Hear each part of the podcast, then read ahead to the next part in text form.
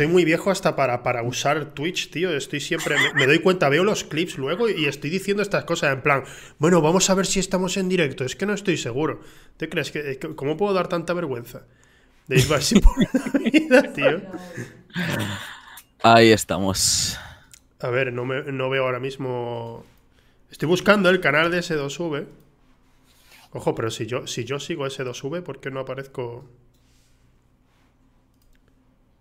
En principio estamos transmitiendo, pero no hay nada. No, no, yo estoy viendo, ¿eh? Yo lo estoy viendo. Ya lo estás viendo, ¿no? Ahora sí, ahora sí aparece. Vale, me estaba asustando.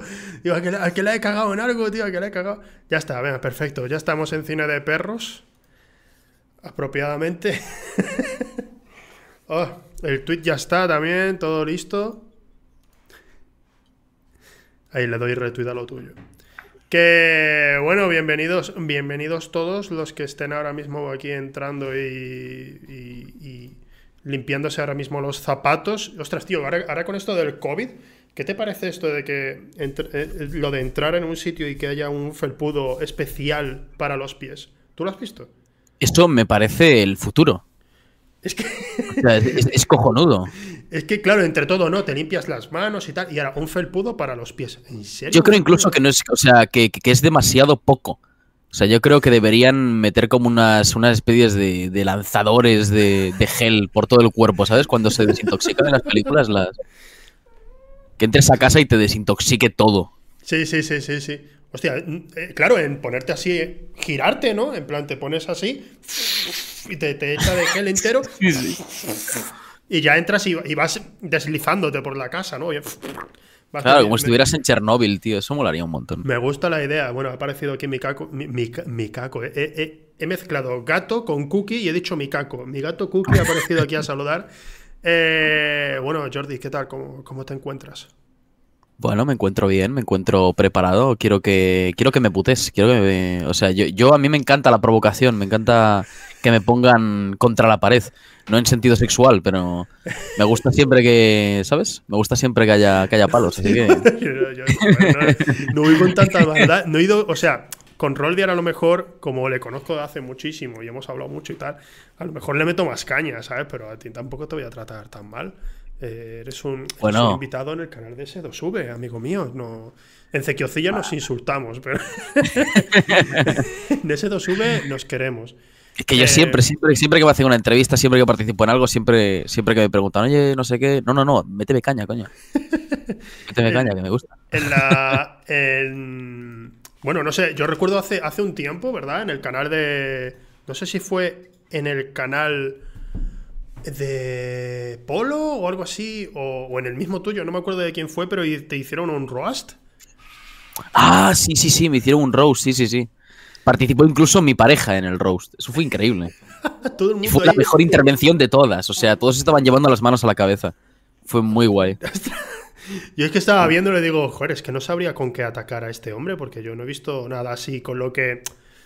No, no, sé, a lo mejor digo, ah, tus críticas duran más de una hora, pero ¿y, y qué, no? O sea, ya ves tú, ya ves de dónde está la gracia, ¿no?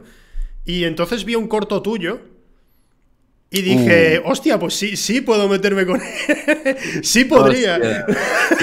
sí, sí. La sopa primitiva, ese cortometraje, sí. Eh, bueno. Cortometraje de escuela, primer año de escuela, haces tonterías y bueno, pues por desgracia ha quedado, ha quedado en internet gracias a, Gracias a algún hijo de puta que lo, que lo metió ahí. Sí, una maravilla. el, el, la... Hostia, están atacando tu stream, ¿eh? esto es Cyberpunk. ¿Qué coño le ha pasado a mi cámara? Increíble. ¿Qué ha pasado? ¿Qué ha pasado? Uh, ¿Ha habido problemas? Es que estaba mirando el navegador. ¡Ostras! ¡Lol! ¿Qué te pasa? Sí, yo, no, eh, escucho, eh, ¿Qué te pasa? Vienes del futuro. Vienes del futuro. Sí, sí, ¿Vienes sí, a contarnos algo, Jordi? Hostia, parece que estoy en una discoteca, ¿eh? ¿Qué es esta mierda? Ya estoy poniendo la musiquita ahora de fondo, llego, llego siempre a la musiquita. Eh, ostras, pero, pero, esto, pero esto, bueno, ya dejémoslo así. No, voy a ver. Espera, espera. Pum, pum, pum, sigue, sigue, sigue así. No, no hay forma de. LOL. Sensor muerto. ¿Te imaginas? Se te ha roto la cámara justo ahora. ¿Qué, qué cámara es eso? ¿Es una webcam? No, es una. Ah, mira, mira, ha vuelto, no. ha vuelto. No, no, sí, de, de, mi webcam al parecer no es. Es como. Ah, vale, ahora. Ahora. Ya está, ya ahora, está. ahora. Ha vuelto, ha vuelto. No, no, ha vuelto, ha vuelto. Vale, vale. Pero daba miedo, sí, parecías un glitch del Cyberpunk ahora mismo. En plan. Se, está, no, pasándose, la señal. está pasándose a la vida real. Tío, no sé, el tema, el tema de los, los cortos que hace que hacemos todo. ¡Hostia! ¿Qué te está pasando en la cámara? pero, pero ¿qué es esto, tío? ¿Qué es esto? ¿Qué coño está pasando, tío? Hostia, estoy evolucionando, tío. Estoy... Mira, ahora, si te, mueves mucho, todos esos píxeles se van a quedar de alguna manera. ¿Ves? ¿Ves? Estás reuniendo los píxeles para formar una imagen verdadera. Filomena ha llegado. ¡Oh! ¡Oh! ¡Ostras! ¡Ostras! Lo has hecho. Ah, parece que lo hagas a propósito. Lo has Hostia. pues nada, tío. Yo tengo un poder. Tengo un poder dentro de mí, ¿eh? Bueno, tío, pues mientras estamos de risas. Dime, dime. no sé qué está pasando. Ese... ¿Qué coño está pasando, tío? bueno, no sé. Eh, locura, locura. El, Tema, el tema de las. De las los cortometrajes que hacemos, tío, los primeros cortometrajes estos que hacemos para las escuelas y tal. Eh, ¿tú, ¿Tú en qué estudiaste? Eh, yo estudié primero producción, un grado superior de producción y luego otro de realización. Al final, en total, cuatro años en una escuela, bueno, de cine, de imagen y sonido. Escuela que mezcla televisión con cine. Bueno, no una buena elección, digamos, ¿no? Ahora viéndolo en retrospectiva, pero. Pero bueno, eh, estuvo bien, fue una grata experiencia, al menos los dos primeros años en producción. Has dejado claro, bueno, los, de producción fueron los útiles, ¿no? Lo que quiere. Eh, bueno, a ver, los de realización también, al fin y al cabo me enseñaron muchas cosas y tal, pero era, eh, bueno, en realización, la gente que se suele meter a estudiar realización y dirección de cine suele tener un ego desmedido y estar en la puta escuela y se creen Hitchcock, ¿sabes? O el próximo Kubrick y es como... Bueno, bájale, bájale una marcha, tío. Bájale una marcha. o sea, además, como el trabajo de producción es muy ingrato, ¿sabes? Pues eh, como que los de producción tienen más los pies en la tierra, ¿sabes? No se creen Harvey Weinstein. Eh, bueno, ¿en todos, los, ¿en todos los sentidos te refieres? Bueno, es que siempre, tío, siempre pasa lo mismo cuando hablo de Harvey Weinstein, que es como la gente, hostia, el Me Too y no sé qué, ¿no? Pero, a ver, eh, que sí, que lo de Harvey Weinstein fue asqueroso y tal, y todo lo que hizo que no sea relacionado con su carrera, pues sí, estuvo, fue horrible, pero para mí es el mejor productor de la historia del cine. O sea, para mí el, mejor ha sido Harvey Weinstein. Eh, otra cosa ya es lo que haya hecho, ¿sabes? Que sí, que eso no se le puede quitar. A ver, para mi gusto, el mejor ejército vestido de la historia fue el alemán en la Segunda Guerra Mundial. Pero, pero, hay, un ligero detalle que, me El mejor diseño y la mejor propaganda racista, sin duda, fue para, para los alemanes. Este Goebbels, que el, cuando yo estudié, yo estudié realización audiovisual, también un grado superior en Huelva. Y por mi parte fue que el primer año me resultó muy útil porque era todo cine prácticamente todo era cine. Y el segundo año era realización de televisión y teatro. Y ese año fue un... Vamos para adelante y tenemos que sacar esto, pero, pero me di cuenta, me di cuenta, yo estaba con mucha curiosidad, mm, quería ver cómo funcionaba la realización en televisión y me di cuenta de que no estaba hecho precisamente, no estoy hecho para el directo. No, no es lo mío. No es lo que me gusta. No, no, no, pero a ver, no, es que estés hecho para el directo, es que es una mierda la realización en televisión. Es o sea, es que, digámoslo claro, es una mierda. Eh, y es un coñazo. Y, luego los equipos también son un puto coñazo. O sea, eh, trabajar en televisión es lo, peor. Que igual cobras más y hay un salario fijo y hay más seguridad a la hora de, trabajar en televisión. Pero es un coñazo, tío. Es, eh, es aburrido, los horarios especialmente son muy sacrificados en general. Y, por mi parte yo me di cuenta y digo, tío, esto no es para mí porque los nervios del directo no son para mí, tío. No, no, soy capaz. Y, y entonces lo, dejé a un lado. Y el teatro me pasó un poco más de lo mismo, que no, no, no, es lo mío. Entonces el segundo año fue como, bueno, pues, pues tiramos para adelante y vamos a sacar notita y, y a probar y ya está. Pero sin embargo, mientras tanto, lo que creo que todos hacemos es aprender después por nuestra cuenta. Sí, sí, sí, sí. Bueno, yo precisamente mientras estaba en el ciclo empecé a aprender por mi cuenta. Porque, bueno, lo que te enseñan en la escuela, al fin y al cabo, son nociones básicas. Luego, la práctica está bien. O sea, en, al menos en la escuela que estuve yo, eh, la práctica estuvo bastante guay y te enseñan bastante, pues, eh, cómo es un rodaje, cómo se ve desde dentro, cómo, bueno, la realización en televisión y tal, todo lo que hay detrás. Pero es verdad que a nivel teoría son muy, no sé, al menos lo que he hablado yo con gente que ha estudiado en otras escuelas de cine y tal suelen ser nociones muy básicas. En plan, no hay mucha profundidad. Hombre, es lo que decía nuestro profesor de cine, era, bueno, eh, primero aquí tenéis que hacer lo básico. Cuando salgáis podéis ser Tarantino, podéis ser Kubrick, podéis ser lo que queráis, pero a mí, ahora aquí necesitamos que no os flipéis. Necesitamos que cumpláis, necesitamos que cumpláis todas las reglas. No, no podemos ir con, no, es que me he saltado el eje porque quería. No, no es el momento. Eso hacerlo después. eso está muy bien, eso está muy bien, o sea, está muy bien. Eh, o sea, eh, no extremadamente academicista, pero es, como se aprende, ¿sabes? Luego ya, pues haz lo que te salga de los cojones. Segodar, ¿sabes? No sé, de todas formas también, la verdad es que en los rodajes es cuando, cuando estás ahí haciendo esos rodajes es cuando más aprendes en realidad, ¿no? Con tanta teoría. Eh, un saludo a los estudiantes del grado de audiovisuales de Sevilla. Y. bueno, porque todos me dicen lo mismo. No sé si será a día de hoy, ¿verdad? Pero hace cuatro años todo el mundo me decía, no hemos tocado una cámara. Era, era el resumen del grado de audiovisuales. Qué lástima. Bueno, te llaman, te llaman. No, no, bueno, coge la llamada. Bueno, bueno, ¿qué, está pasando? Es más importante la llamada. Olvidemos no, no, no, es que me, me, acaba de llamar Silizur, no sé por qué. Bueno, pues nada, Silizur, un saludo. Silizur. No sé, me acaba de llamar ahora mismo, sí, no sé. Bueno. vete a la mierda, Silizur, dile por favor, vete a la mierda.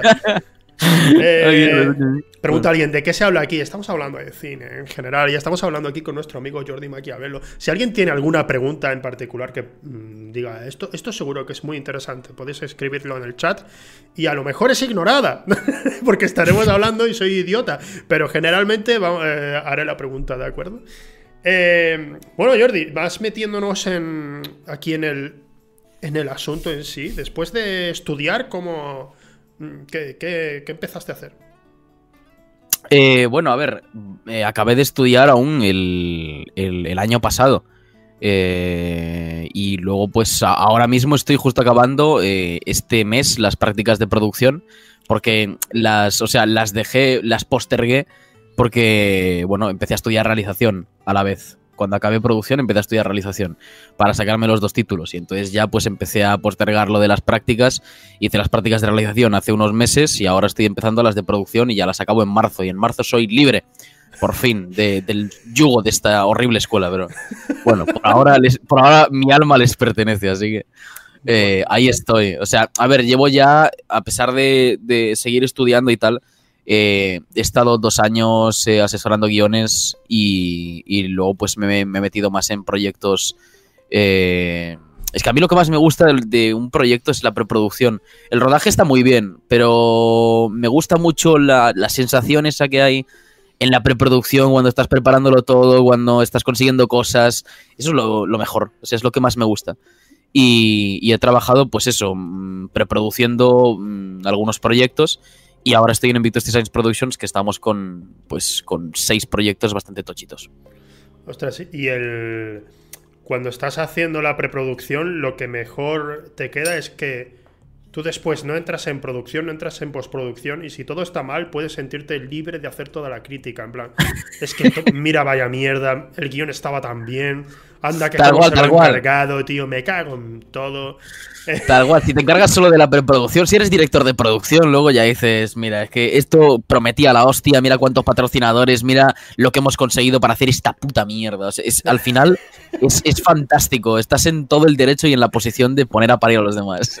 es que, te proporciona la tranquilidad, yo creo que lo peor lo tienen, a pesar de que en la producción mismo, en el rodaje y tal, es eh, donde están más los nervios y eso, lo peor viene con el postproductor, que es el que al final eh, en, la, sala de ediciones es donde se decide realmente si eso va a ser algo grande o va a ser una basura. Exactamente. Y, sin embargo no va a tener prácticamente nunca el mérito, ¿sabes? Generalmente los editores se quedan como en un... Bueno, sí, eh, ha hecho el montaje. El montador, el montador estaba ahí, hacía, alineaba clips y bueno, pues. Mira, mira tú el montaje cómo cambia cuando una película es dirigida y montada por los Cohen y cuando es solo escrita por los Cohen.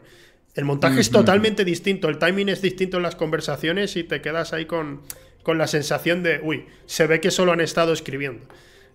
Completamente, sí. Y además el montaje, bueno, es que el, el montaje, sobre todo cuando hay varios montadores y tal, simplemente por la línea digamos, editorial, eh, acaba siendo un desastre. O sea, un, ejemplo de mal montaje por, por, esta razón, yo creo que es Las dos torres del Señor de los Anillos, que mm. es como... Es una película que el montaje es muy digamos, muy diferente y muy radical en ciertos momentos porque tiene tres montadores diferentes que estaban siguiendo cada uno el puto estilo que le salía de los cojones. Que está bien al fin y al cabo, pero muchas veces notas la diferencia de tono en muchas escenas, que es como, eh, ¿qué está pasando aquí? Sí, cambia la velocidad demasiado, quizás también en sí, el ritmo, sí, sí. El ritmo, mejor dicho. sí, el ritmo, sobre todo a la hora de pues eh, conectar una secuencia con otra, que es como, ¿qué está pasando, tío? ¿Quién está montando esto? Un perro. Mira, una pregunta, una pregunta que hace Trajano es, Scipion, ¿no? Eh, dice, cosas más específicas tipo guion, ¿va por grado o por carrera? Eh, hombre, a ver, hay, máster, hay, másters en guion y luego sí hay grados. Me parece que hay grados eh, que son están especializados en guion, pero carrera no. Carrera, o sea, corrígeme si me equivoco, pero carrera, más allá de comunicación audiovisual y la carrera específica especial de la ECAM y de la SCAC de, de cinematografía, eh, no hay nada en España, ¿no? De carrera. de cuatro años. Y luego, y luego creo que hay grados, o lo que tú dices, másters, dentro de, de, guionismo. Bueno, pero ahí, ahí la verdad es que ya tienen de todo, que si dirección de fotografía, dirección. Claro, claro. En sí, ya, ya ahí cada uno pues va a, a, lo que realmente quiere buscar. Pero que yo sepa, se queda en eso. Eh, lo más específico, lo que dice Fran, va a ser siempre un grado. Yo, mm, por mi parte, como no he llegado nunca ni a lo más cerca que he estado de, la universidad de la ECAM y tal es de las charlas que dan algunos directores allí las veo en YouTube. Es, lo, más cerca que he podido estar, tío. Así que no, no, no, sé exactamente. Pero vamos, también te digo, este tipo de carrera en la que. Bueno, carrera, este tipo de trabajo eh, en el que estamos, es uno en el que al final, tío, si eres bueno, no te van a preguntar si tienes un grado, si tienes un. Pero, pero sin duda alguna, sin duda alguna, ayuda un huevo y, poder estudiar un grado específico de guionismo. Tiene que ayudar muchísimo. Bueno, y de, cualquier factor, en, me refiero, un guionismo, como puede ser dirección, también, todo, todo eso. Pero ayuda muchísimo. Esto, e, eso, es, eso es seguro. Pero si se te da bien y si bebes cine y, tienes gusto, pues joder. No, y al fin y al cabo lo que más importa es la actitud, tío. La actitud y la capacidad de. La capacidad de liderazgo muchas veces en esta profesión es muy. Es, es un. Yo creo que es el mayor condicionante a la hora de que una empresa cuente contigo o no cuente contigo. Yo creo que es una de las cosas más importantes. Siempre es algo que, en, una, en, una, charla. ¡Oh no! ¡Has vuelto a Cyberpunk! Eh, bueno, no pasa nada, me estoy acostumbrando ya. en una. Oh, oh, pero lo estás. Un momentito, cada vez que haces eso se quita. ¿Cómo estás? Eso, eso. No, aquí hay un juego. Tiene que ser que cuando pones. O sea, cuando pones las palmas delante. Eh, ¿Sabes? Eh, te ilumina especialmente. Y, al estar en blanco. Creo que la cámara es como que reinicia. Hace, ¡Ah! vale, ya entiendo lo que estoy viendo. Que no es la cámara, seguramente es el stream. ¿no? Sí, vale, vale, sí. vale, bien. Me gustaría entenderlo así. Es un buen resumen, es un buen resumen. Eh, eh, cuando, cuando estás. Eh, cuando estaba, perdón, en una charla que hice a unos alumnos de bachillerato en la escuela de, arte en la que estudié bachillerato precisamente, me preguntaron qué hay que hacer para, para triunfar en el cine. digo, mira, primero preguntas a alguien que haya triunfado en el cine. ¿Sabes? No, yo, no he triunfado. Eh, pero segundo, yo, yo, yo, creo, yo creo que algo que le dije fue, oye, mira, que, que, sepáis que hay esperanza para todos, porque lo que importa más es la actitud que tengas, las ganas que le eches y no tienes por qué ser bueno. Y, o sea, me miró la profesora, me miró como, ¿qué, ¿qué quieres decir con esto? Y digo, o sea, ¿habéis visto la cantidad de pelis malas que hay? ¿Habéis visto la cantidad de directores que siguen haciendo pelis que, o sea, va en contra de mi, de mi dicho de que no hay peli mala? Pero, eh, ¿habéis visto la cantidad de cosas que no han salido bien y sin embargo siguen teniendo trabajo esos directores, guionistas, todo el mundo, todo el mundo del equipo siguen teniendo trabajo? ¿Sabéis por qué es? Pues porque hacen el trabajo fácil. Eh, hacen las cosas rápido, hacen las cosas como, mm, con el presupuesto que deben hacerse y caen bien. más vale caer en gracia de ser gracioso. Así que tened en cuenta, si queréis trabajar, en algo así, muchas veces, por supuesto, influye también el dinero, contactos, por supuesto. Pero si tienes buenos amigos, si haces buenos amigos y tienes una buena actitud, eh, generalmente no creo que te quedes fuera. Creo. Y si eres trabajador, si eres trabajador, porque la peña se piensa y es encender la cámara y, ver lo que sale. Eh, y no, no, es un, es un trabajo, es una colaboración de, de muchas personas con un, un, trabajo titánico detrás de planificación y de producción que, que es la hostia. Y bueno, lo, la, gente suele, la gente suele idealizarlo todo esto y romantizarlo todo, ¿no? Como, pero es, es un trabajo duro. El cine no es... Eh, no es algo fácil y no es el artista que se inspira y se pone a dar vueltas con la cámara haciendo el gilipollas como Isabel Coixet. No, eh, el cine es, eh, es riguroso. Entonces es, un trabajo al fin y al cabo, coño, es una profesión. Sí, y es un trabajo muy duro, es, sacrificado, que bueno, que, que si sale bien, las ganancias pues ha valido la pena todo el trabajo duro. Eh, hombre, para los productores sí. para la gente que está invirtiendo, seguramente sí. Claro, claro, claro. Prefiero ya, si vas, si vas subiendo escalones, entonces pues te merece la pena eh, sacrificar más de tu vida personal para hacer cierto tipo de trabajo y tú digas, esto, esto va a ser grande, esto va a salir bien. Pero yo es que, no sé, a veces estás en un trabajo en el que, que no tiene nada que ver con tu sueño y estás en plan, ¿por qué tengo que sacrificar mi tiempo por esto? Pero cuando es el cine es como, sí vamos allá, vamos, vamos a trabajar al 100% con esto. Exactamente. Exactamente. Eh, mira, una, pregunta que, bueno, no es, una pregunta, pero es algo que ha dicho Trajano y me gustaría saber tu opinión respecto a esto, que es lo poco que llego, a, lo que llego es a leerme el guion de McKee. Eh, ¿Has leído ese libro? Es, es, mi dios, Robert McKee, es mi señor. Y de hecho, eh, bueno, es que yo estuve en el seminario eh, de Maki que hizo en la ECAM hace un año, joder, un año y medio ya como vuela el tiempo. En 2019, en noviembre de 2019, estuve allí en el seminario y tal, y, tuve la suerte de charlar con él un rato y es, un señor maravilloso. o sea, Maki es un, yo diría que es la persona que más admiro de, sobre ensayos de cine y sobre la visión que tiene el del cine, es de las que más admiro. Y sí, de aquí tengo el guion. Eh, el diálogo. El diálogo también. El diálogo también, sí. Está, muy bien. El que no me gustaba tanto era. Creo que era Sid Field. A lo mejor me estoy confundiendo. ¡Ay, Sid Field! ¡Ay, Dios mío! Sí, sí, ese, ese hombre, madre de Dios. Fue, mi, primer, fue mi primer contacto con los libros de, guionismo. Es, es, que es lo peor, es lo peor, porque es que además, aquí, por, por ejemplo, en, en, el guion lo aclara al principio del libro, que es, este libro no va sobre fórmulas, va sobre principios. Exacto. O sea, eh, hay, que seguir unos principios que funcionan. No, no tenéis por qué seguirlos, pero estos principios funcionan. Esto es lo que funciona. Sinfield va diciendo, no, esto es una fórmula, esto tienes que hacerlo así, porque si no es una mierda. Es como, cállese, caballero. O sea, porque Robert McKee por lo menos tiene, joder, Robert McKee tiene un, una carrera muy, pero que muy fructífera, asesorando guiones, es un tío con un nombre en cine que ha ayudado a un montón de guionistas, de directores, eh, con sus películas y Sid Field eh, no. Entonces, que Robert McKee incluso sea más humilde que él en su puto libro, eh, es un poquito, o sea, Sid Field, los, los 25 pasos de la narración, tienes que hacer esto porque si no eres un gilipollas, pues vayas a la mierda. o sea, de verdad. Se flipó mucho, pero lo, que más me flipó a mí es que cuando estaba buscando yo, digo, bueno, pero ¿quién es Sid Field? A ver, ¿qué, ha, hecho este hombre?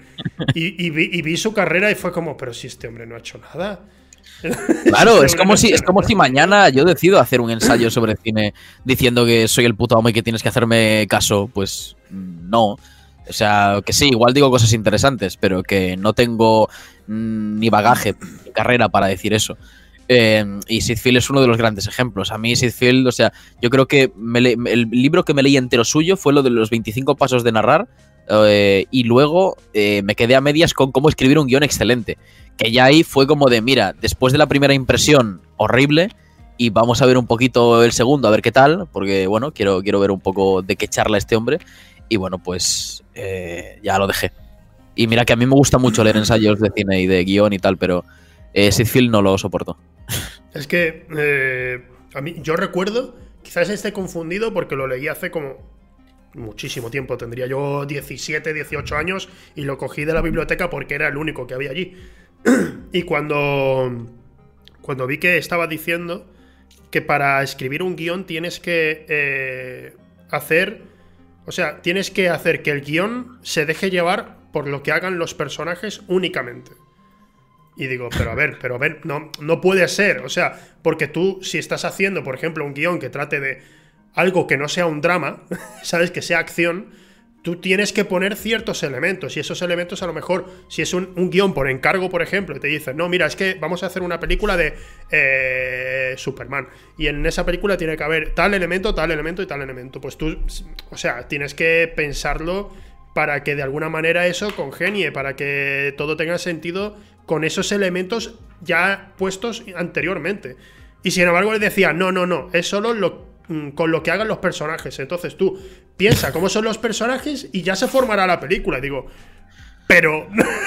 y yo no le veía sentido. Digo, no sé. Sí, se puede hacer, se puede hacer. A ver, puede funcionar para películas en, los en las cuales haya un conflicto interno. Eh donde haya una. Uy, se me ha ido al carajo la Sí, lo, de siempre, eh. eh bueno. Hostia, parece que he hecho el saludo nazi. Bueno, no, no, no, Quiero aclarar que no ha sido el saludo nazi. He puesto la cámara delante, ha, sido el, la cámara. ha sido el franquista. Ha sido, sí. ha sido el de Julio César. Eh, no, pues. Em, joder, se, se me ha ido. Ah, vale, sí. Que a ver, solo puedes escribir en base a eh, los personajes cuando hay un conflicto interno. Cuando la película está motivada por un personaje pasivo que sus problemas los tiene con un conflicto interno suyo. Mm, que hay una introspección. Pero si hay un puto conflicto externo no puedes hacerlo. Porque depende de la película del conflicto externo y de cómo el personaje reacciona ante ello. Entonces, no, Como que déjate llevar por los personajes, qué tonterías es Es que, es que son esas tonterías que tiene Phil, tío, de que habla de más en absoluto siempre y es como. Es que era eso, y era como, esta es la única forma. Y digo, yo creo que no puede hacerse así, porque si vas a ver una película. Ejemplo cualquiera, pero si, si vas a ver una película en la que hay unos padres que están discutiendo porque sus hijos han pegado, como fue esta de Polanski, la de Un Dios Salvaje, eh, si vas a. O sea, la base tiene que estar ahí y bueno, más o menos los personajes. Sí, puedes, puedes basar tu película en cómo se van a comportar entre ellos, cómo van a ser sus diálogos. Si les conoces, si realmente conoces a tus personajes, sabes cómo van a llegar a interactuar. Pero la base ya tienes que plantearla de alguna manera. Y la base es que sus hijos se han pegado y ellos van a quedar, los padres de los niños van a quedar para hablar. Pero, pero entonces, o sea, y, claro, yo estaba volviéndome loco y digo, no creo que sea así, no sé. Este, pero, pero claro, ha, escrito un libro y yo no, supongo que sabrá más. Claro, claro, claro. Y además, pues como es un libro que, se vende mucho, porque los, libros de... O sea, los guionistas tenemos un problema que es que confiamos muy poco en nuestro propio trabajo. Eh, y, siempre que, que, vemos lo que hemos escrito, lo que hemos hecho, eh, pensamos que es una puta mierda. Pero es, el problema, o sea, es la problemática de, escribir tú tu propia obra, que al fin y al cabo casi nadie ve que sea buena o le ve potencial. Em, siempre la ve un poquito, digamos, deformada. Eh, y entonces, pues se recurre mucho a estos, sobre todo cuando hay un bloqueo creativo, se recurre mucho a estos, a estos ensayos que te venden fórmulas, que te dicen, no, sí, sí, sigue esto y vas a hacer tu puta historia. O haz esto y seguro que sales adelante. Y por eso triunfan estos vendehumos, porque al final son casi todos son vendemotos. Sid Phil, uno de ellos. Porque, por ejemplo, Robert McKee hace un estudio sobre la historia del cine y sobre eh, cómo han funcionado diferentes cosas en diferentes géneros y, bueno, te ayuda un poco. Pero Sid Field es, no, haz esto y seguro que tu historia funciona. Pues no, no, no tiene por qué, no tío. No tiene por qué para nada. Claro, es que hablan absolutos constantemente y por eso a mí Sid Field es como, no... Siempre que viene a hablarme alguien, porque a mí siempre me preguntan, ¿de qué ensayos me recomiendas tal? Y, siempre recomiendo casi siempre los mismos y me dicen, ¿y Sidfield? Y yo, ¿cómo? aléjate, aléjate. No, no, lo conozco. es, probablemente el primer guion, el guion, no, el primer libro que aparece sobre guionismo, siempre que buscas, junto, al de sí, junto al de aparece el de Sidfield. Y es una pena porque tú dices, tío, pero McKee sí ha hecho cosas, puede, puedes puede demostrar de forma tangible que, que, al menos, sabe de lo que habla.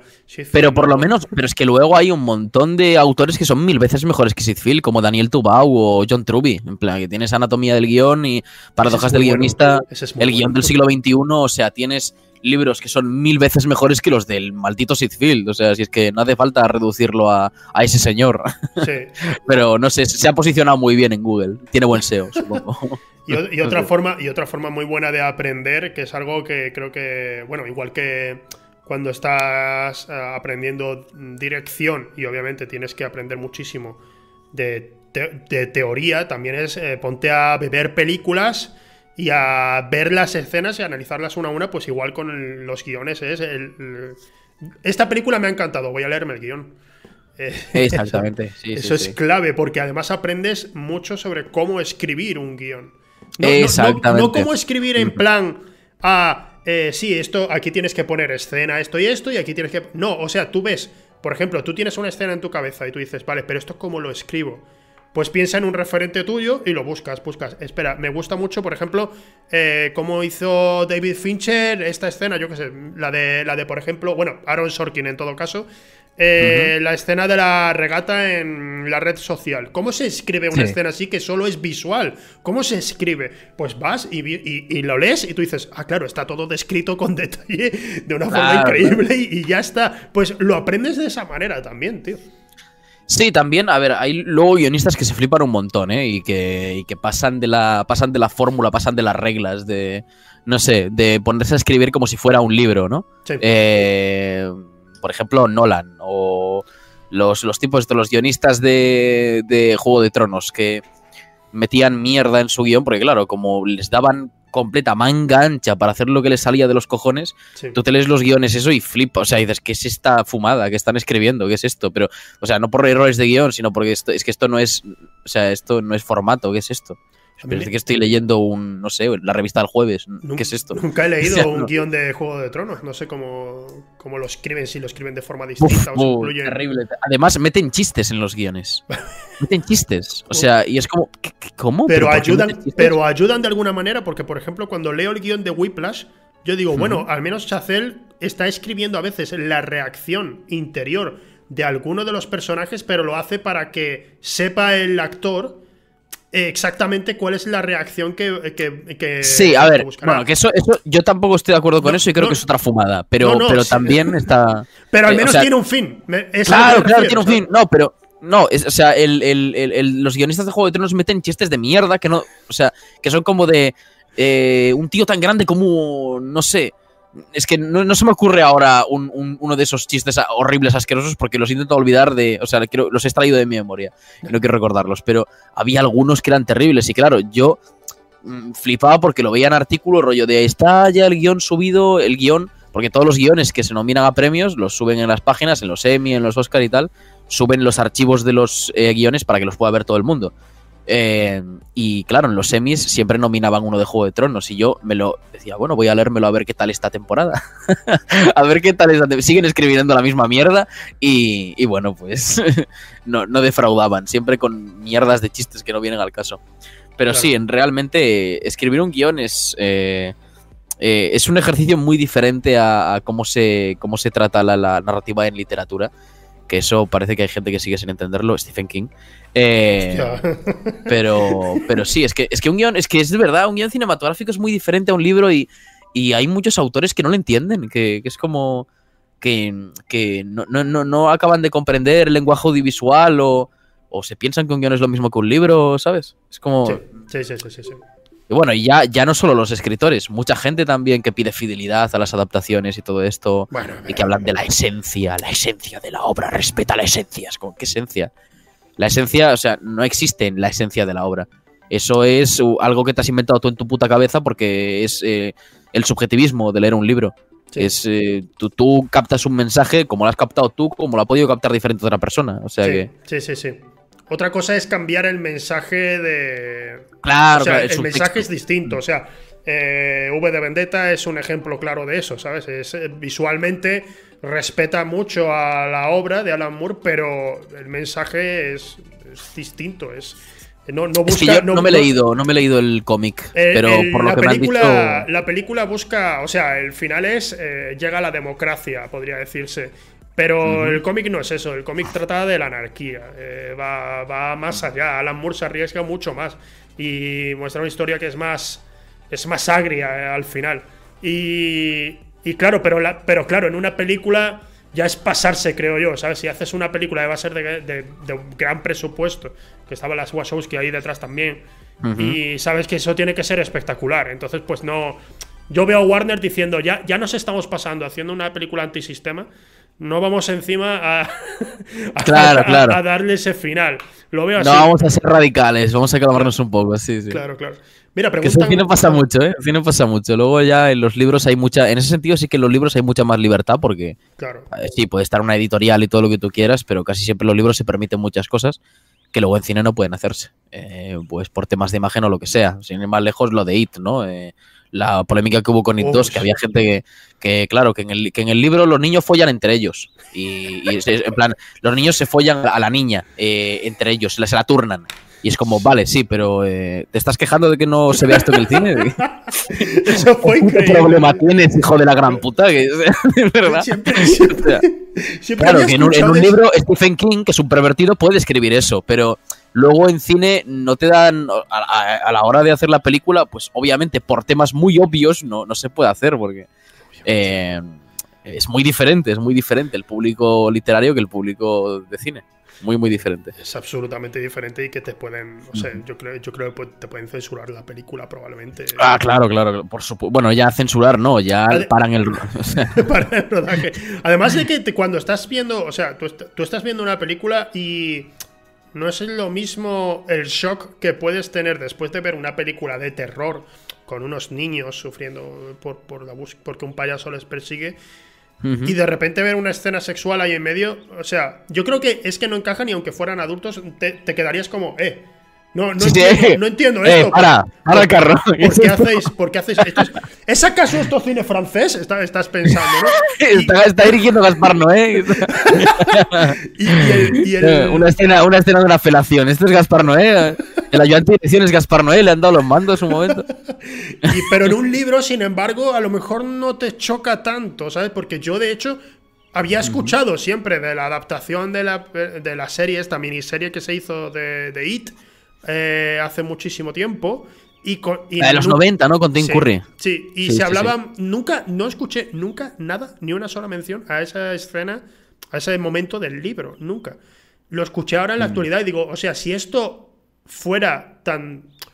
Si fuera tan bestia para los lectores, creo que se habría hablado muchísimo más de lo que se Claro, claro. Pero si eso sale en, un libro se permite mucho, en un libro se permite mucho, tío. O sea, es que sin, ir más lejos, Arturo Pérez Reverte, en un libro se permite mucho, ¿no? se permiten muchas florituras ahí. Eh, mira, vamos a, vamos a ver una pregunta que ha dicho aquí eh, Joel Ávila. Eh, Jordi, ¿qué bueno, ha dicho, hola Zequio, hola Jordi, ¿qué opináis de la importancia de un buen ayudante de dirección en rodaje? Importantísimo. O sea, un buen ayudante de dirección es como un buen jefe de producción. yo diría que está al mismo nivel de, mm, de responsabilidad en un rodaje tanto un ayudante dirección como un, como un jefe de producción. Mm, yo diría que incluso más el jefe de producción, porque bueno, es el que está coordinando todo, a todos los equipos, pero el, de la ayudante dirección depende de que. De, bueno, depende el tiempo de la, de la, de la película y los tiempos que haya en rodaje. Depende mucho del ayudante dirección. Que el director, al fin y al cabo, está. Es que la gente se piensa que el director es el líder de un rodaje, pero eso es mentira. El director está ahí viendo sus movidas, viendo si encajan los planos, viendo si está grabándose todo bien y a lo mejor algún, algún director que ahora ya no se hace tanto eso, no entiendo por qué, hablando con los actores después de cada toma. Ahora, pues los directores se sientan su culo en una silla y no se levantan ni pa' Dios de ahí. Están mirando el monitor todo el rato y le hablan a los actores o por walkie-talkie o gritando. Eh, entonces, eh, o sea, un director está a sus cosas. Al fin y al cabo es como la visión artística de la película. El jefazo ahí es el ayudante de dirección que está básicamente, pues. Eh, cogiendo de los pelos, cogiendo de los pelos a todo el mundo. Y, pegando gritos y, dando patadas en el culo. Sí, sí, el ayudante de dirección está ahí, es el que lucha, el que lucha. O sea que un ayudante de dirección es importantísimo, súper importante que en, inglés lo dicen assistant director, ¿no? Algo así. sí, creo que sí, assistant director. Eh, por eso cuando ves una producción grande aparece first assistant director, second assistant director. Segundo, sí, tienen tres o cuatro a veces. Sí, hay, como cuatro unidades, sí, sí, sí. Que va, bueno, de, es la típica pirámide de rodaje, ¿no? El que manda más y el que trae los cafés. Ahí estaría más o menos. Pero al final, al final, o sea, importancia tiene hasta, hasta, el, Todos tienen importancia. el más mínimo... incluso, el que trae los cafés. Sí. Porque, o sea, esa persona es probablemente el que haya, el que tenga más relación pública, más relaciones, el que sea más relaciones públicas del rodaje, ¿no? Porque va llevándosela a todo. Eh, eh, bueno, ese también tiene que tener mucho contacto con los actores que son, son los típicos meritorios auxiliares de producción que están ahí llevándole las botellas de agua a los actores que los tienen que acompañar y tal y todo esto. Al fin y al cabo es gente que cumple su puto trabajo, o sea, no, no seamos tampoco aquí, ¿sabes?, clasistas con, los con el trabajo de los auxiliares de producción. Ellos tienen que cumplir una puta función que tienen que hacer sí o sí. Y si no la hacen ellos, la va a hacer. O sea, el jefe de producción, a un jefe de producción, porque es un productor, le da igual meter el bien el barro. O sea, es que le da absolutamente igual. Todo lo, o sea, la gente que trabaja en producción sabe lo que hay. Entonces, o sea, eso es completamente digno. al final es que hasta en la, primera producción, por ejemplo, en la que estuve, eh, en general era gente de muchísima calidad la que estaba trabajando ahí, pero eh, la persona encargada del maquillaje era lento, lento, lento, lento. Era muy eh, lento. Pero maquillaje estamos hablando de, oye, ponle, una base. ¿Vale? Ponle una base. Era lento con la base. Media hora haciendo la puta base. y solo para una escena, tío. Es como, no, no, pero eh. esto tiene que quedar. Para, para ya, para. Pero es que da igual. Ponme, una basecilla ya para los brillos en cámara, da igual, venga, tráemelo. O sea, ¿qué estás haciendo? Para. Estábamos grabando en mini DV, por favor. por favor, para, para. Nadie, va a ver tu maquillaje, nadie va a decir, oh, qué buen maquillaje, le va a importar una mierda, te lo aseguro. Y que va, no, es que, a ver, está bien que la gente se tome en serio su trabajo. Sí, por supuesto, pero está bien también que se, tome, que, se tome que se tome en serio el tiempo del resto de las personas que están en el. Pero es que ahí hay un problema. La gente que no trabaja en realización, en el equipo de realización, el equipo de dirección y producción, no tiene ni puta idea de lo que es el tiempo. Claro. O sea, o, a lo mejor sabe lo que es el tiempo, pero le da igual. O sea, es como, no, no, yo estoy haciendo aquí mi puto trabajo, déjame poner mi foquito, me echo aquí un, me, tomo un tequilita. Es como, van a su puto ritmo, tío. Van como de, bueno, el tiempo, el tiempo es el tiempo, no pasa nada. Que igual, eh, como estoy tardando tanto y soy un puto lento, eh, la sesión se tiene que retrasar a mañana y el actor tiene que cobrar otros 700 euros del presupuesto. Pero bueno, oye, no pasa nada, tío. Eh, venga, va. Al final, al final, Joel, eh, lo que te decimos es que todo el mundo es importante. Por supuesto, lo, máximo, la diferencia que hay son las responsabilidades, ¿sabes? Que alguno va a ser más responsable que otro. Pero todo el mundo es importante, todo, todo. Ahora, ahora bien, ahora bien, los ayudantes de dirección eh, son, son sadomasoquistas o no sé qué les pasa, pero, pero quieren, o sea, quieren sufrir. Yo, he visto, yo conocí a una mujer que era ayudante de dirección en Huelva y, digo, esta mujer no sé por qué quiere ser ayudante de dirección, No sé por qué quiere serlo, porque me parece especialmente, y, si el director especialmente es un imbécil, ¡buah!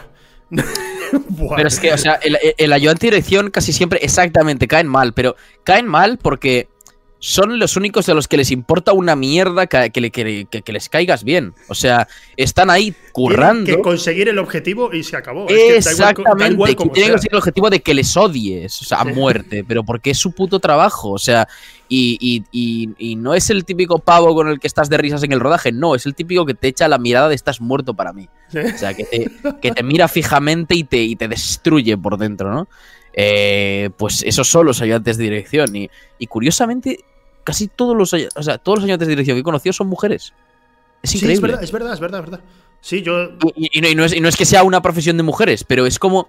Eh, es, eh, eh, no sé, es como que. ¿Será porque tienen más carácter? No lo sé. pero, pero es algo increíble, o sea, siempre, siempre me ha coincidido eso. He, conocido tres y las tres eran mujeres.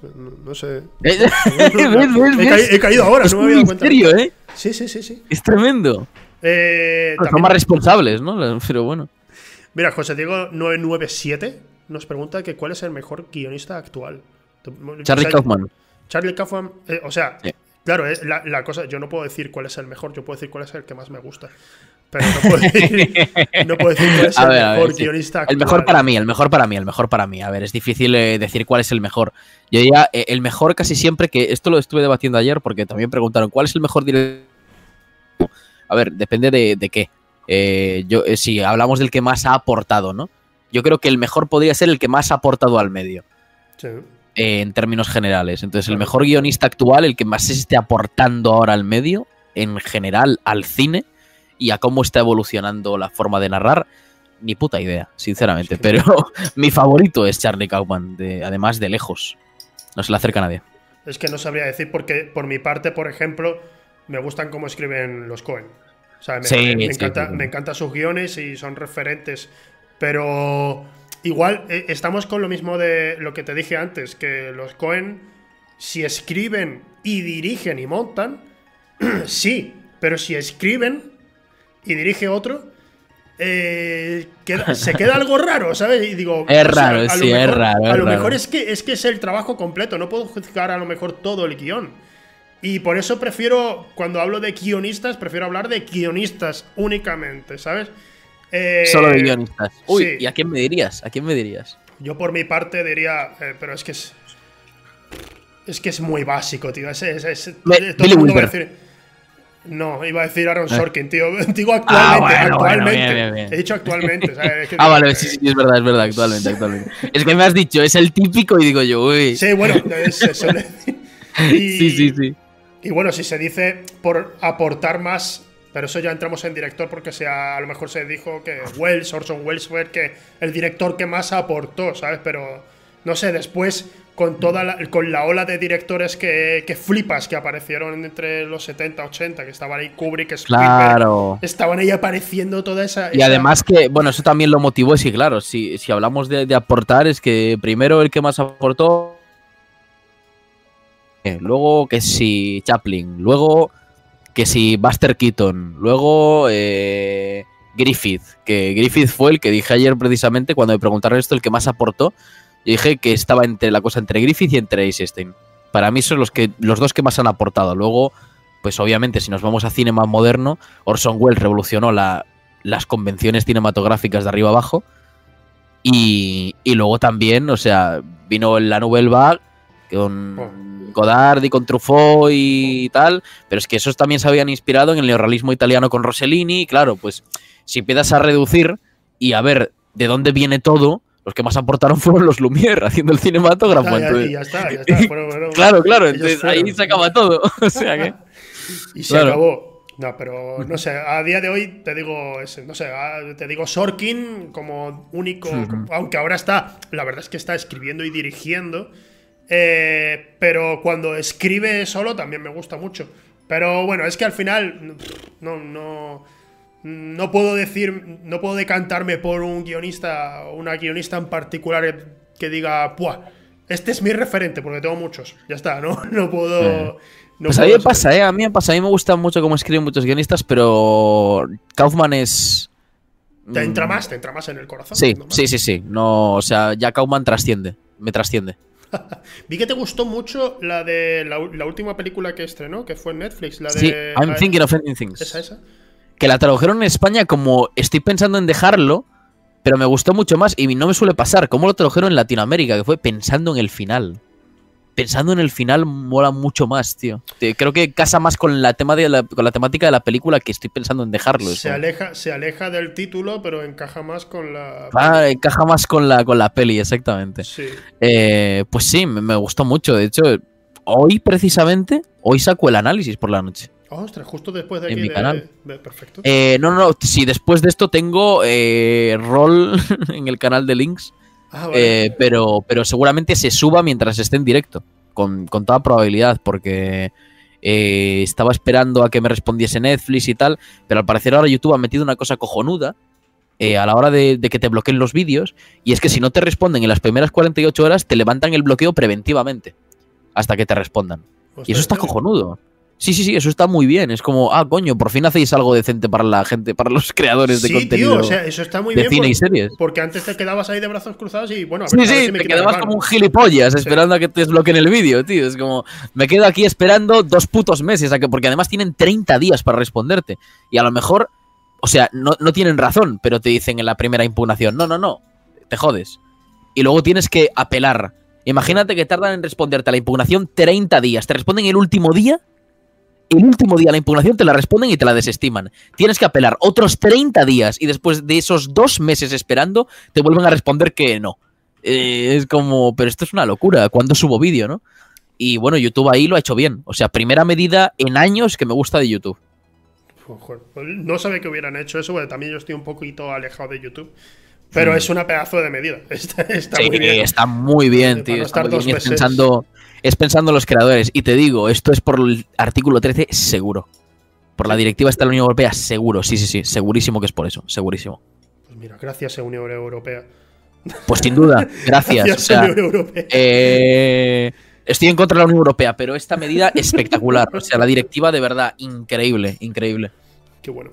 Eh, vale, hablando, ya que nos hemos metido un poco con esto de que vas a sacar tu, un, análisis de I'm thinking of eh, ending things, eh, hablemos un poco de tu canal de YouTube, tío. Oh, yo te conozco desde hace, no sé, un año o algo así que, te empecé a ¿Ah, seguir. sí? Sí, sí, sí. Te empecé a ah, seguir en Twitter y dije, oh, este tío que es interesante, hace análisis y tal. Y claro, además, además tenías, tenías el dibujo que tenías antes puesto, así mirando desde arriba, con la ceja levantada. Y tío, o sea, lo vi, lo vi y dije, este tío hace review de cine. Es que. porque sinceramente. Es, horrible, tío. Es que todos. Me la he quitado. Me la he quitado de foto de perfil, Zekio, porque, o sea, tío, toda la puta peña en internet con eso. Que en, en, mi foto de perfil no es tan exagerado, porque no tenía la ceja levantada. Era, de hecho, un dibujo un dibujo de una foto original, que es la que tengo en mi, en mi foto de perfil de YouTube, y no estaba tan levantada la ceja, era como un, un pequeñito levantamiento. Pero claro, luego ves los canales de cine y todos tienen la puta ceja levantada. Todos. Mireda, Chico Morera, eh, el, otro. Es, como, joder, todos con la ceja levantada, tío. Es que no, somos nada originales. Todos, todos, todos. increíble. Y, fue verte y digo, ah, este seguro que hace review. Y lo miré y digo, ah, sí, hace review, hace review. sí, sí. Y y desde entonces, pues empecé a, bichear un poco así por tu canal de YouTube, que es lo que te, lo que te dije antes en Petit Comité, pero te lo digo ahora, que, que me gusta mucho, pero que hay algunos, hay algunos vídeos que son como los últimos que has sacado de Star Wars, por ejemplo, son como, ostras, tío, eh, prácticamente. Uno, por ahora, pero, pero sí que. El de Star Wars, sí, se me va a la eh, cabeza. Lo he liado con el de, Harry Potter. puede llegar a ser coñazo, y yo creo que incluso que sean tan largos es un problema, porque, o sea, mírate a ti. O sea, has dicho varios vídeos, los vídeos que has subido de Star Wars. O sea, es tan largo que para ti deben haber sido muchos ya. O sea, es como, basta ya, cállate. O sea, acaba el vídeo de una puta vez. Es que estoy, estoy viéndolo, estoy viéndolo y pienso, tiene que haber un segundo. ¿Sabes? Es, la sensación que tengo mientras lo veo. Pero lo he confundido, también lo he confundido, creo, porque me puse a ver los de Harry Potter. No he visto Harry Potter en mi ah. vida, nunca he visto nada. Y eran dos. Y ahí, y ahí creo que me he liado. Pero en general, cuando, cuando estaba mirando ahí el, canal, digo, voy a ver qué tiene así antiguo. Y veo que tu, primer vídeo, entre comillas, primer vídeo, es un vídeo diciendo eh, que, el canal de YouTube como que te habían borrado los vídeos o algo. Uy, sí, sí, que ese, vídeo lo dejé porque yo. Mm, no, es que me enorgullezca de mi pasado ni sea una persona súper transparente. Pero lo dejé ahí porque es, es un recuerdo de, Es un recuerdo de, lo, de YouTube es un recuerdo de, lo que estoy haciendo. Que de la noche a la mañana me puedo ir a la mierda. O sea, eh, y por eso lo he dejado ahí y no lo voy a quitar nunca. Siempre que me paso por mi cara algo así, además, a veces cada ciertos meses me llegan notificaciones de comentarios en ese vídeo, en plan de, ah, pero antes tenía más vídeos o algo así, pero... Eh, eh, yo lo he dejado ahí porque es un recuerdo de que me puedo ir al carajo de la noche a la mañana. O sea, que esta fama es efímera, ¿sabes? En plan, que, sí, me verá mucha gente en YouTube, pero en el mundo real no soy nadie. Aún. Aún. espero, que sí. Espero que sí algún día, pero que en el mundo real no soy nadie. Entonces, el día de mañana se puede ir al carajo y lo dejo ahí de recuerdo. Y sí, me, fue un tío que se metió en mi cuenta, me la hackeó y me borró todos los vídeos. Fue borrado uno por uno, que además YouTube no te permite la opción de borrar todos a la vez. Ahora pues tienes que borrar uno por uno. Tienes que borrar, eliminar definitivamente, sí o no, sí y, borrando uno por uno. Y tenía como casi 100 vídeos. Imagínate algunos de hace años, porque esa cuenta es de 2014, cuando la creé. Que yo tenía antes otro canal, pero tenía vídeos de 2014, tío. De, si de hecho, mi primer vídeo hablando de cine era sobre la pirañaconda, tío.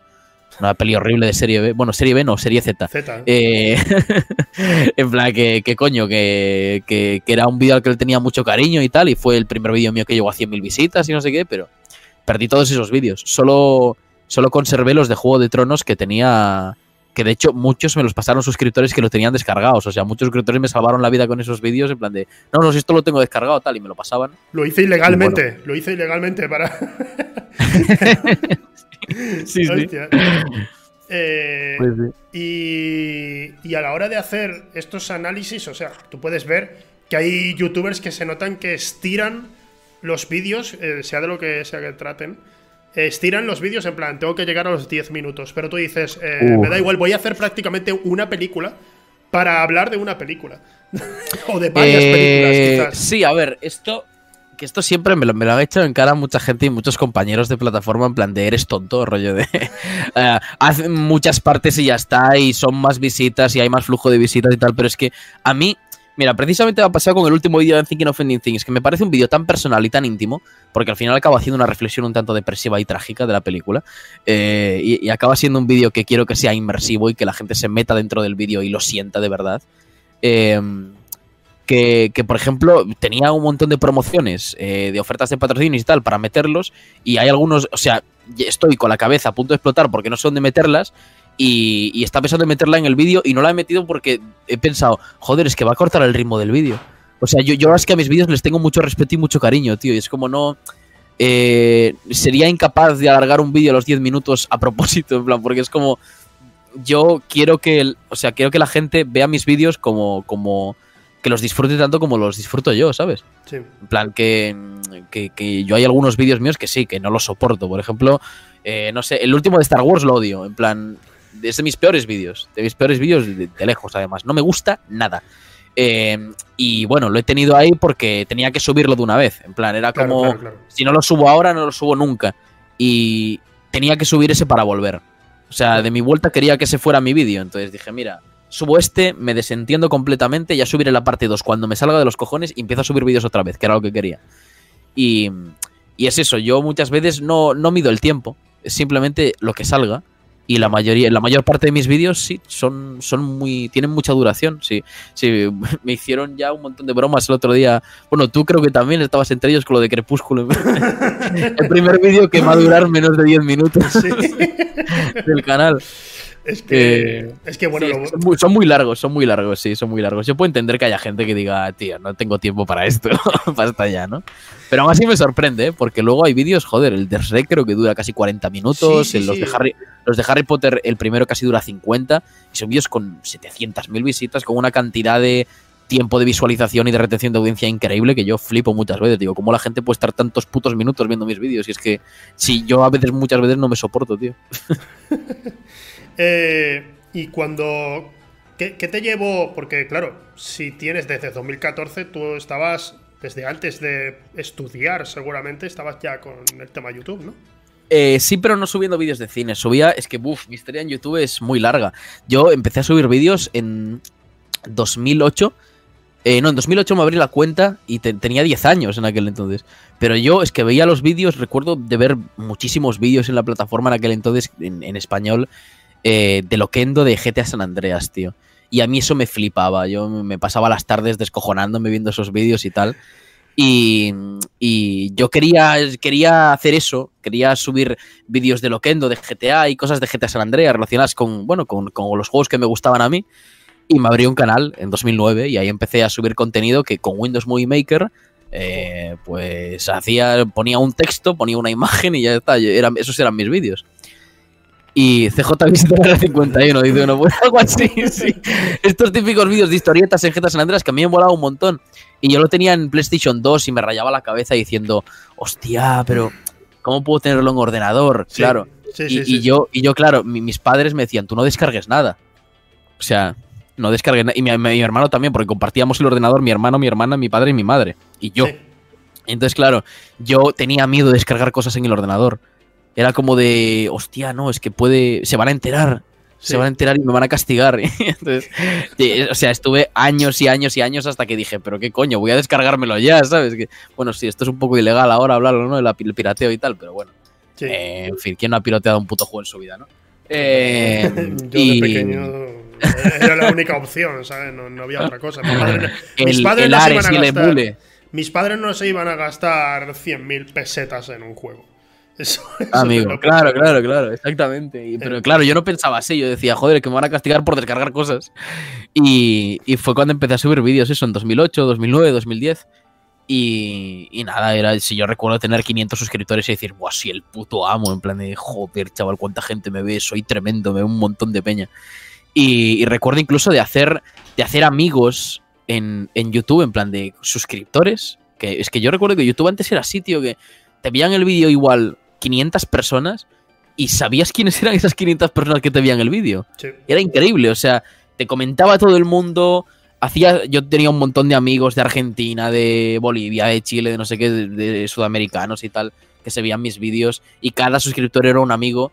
Y cómo cambió, cómo fue cambiando eso en YouTube, que incluso me gustaba mucho más el formato que tenía antes YouTube de, rollo de botar los vídeos con estrellitas y... Me gustaba mucho eso, tío. Eso era muy guay, tío, que un, vídeo tiene su nota, ¿sabes? No, es como un like y dislike, es como cada vídeo tiene su nota.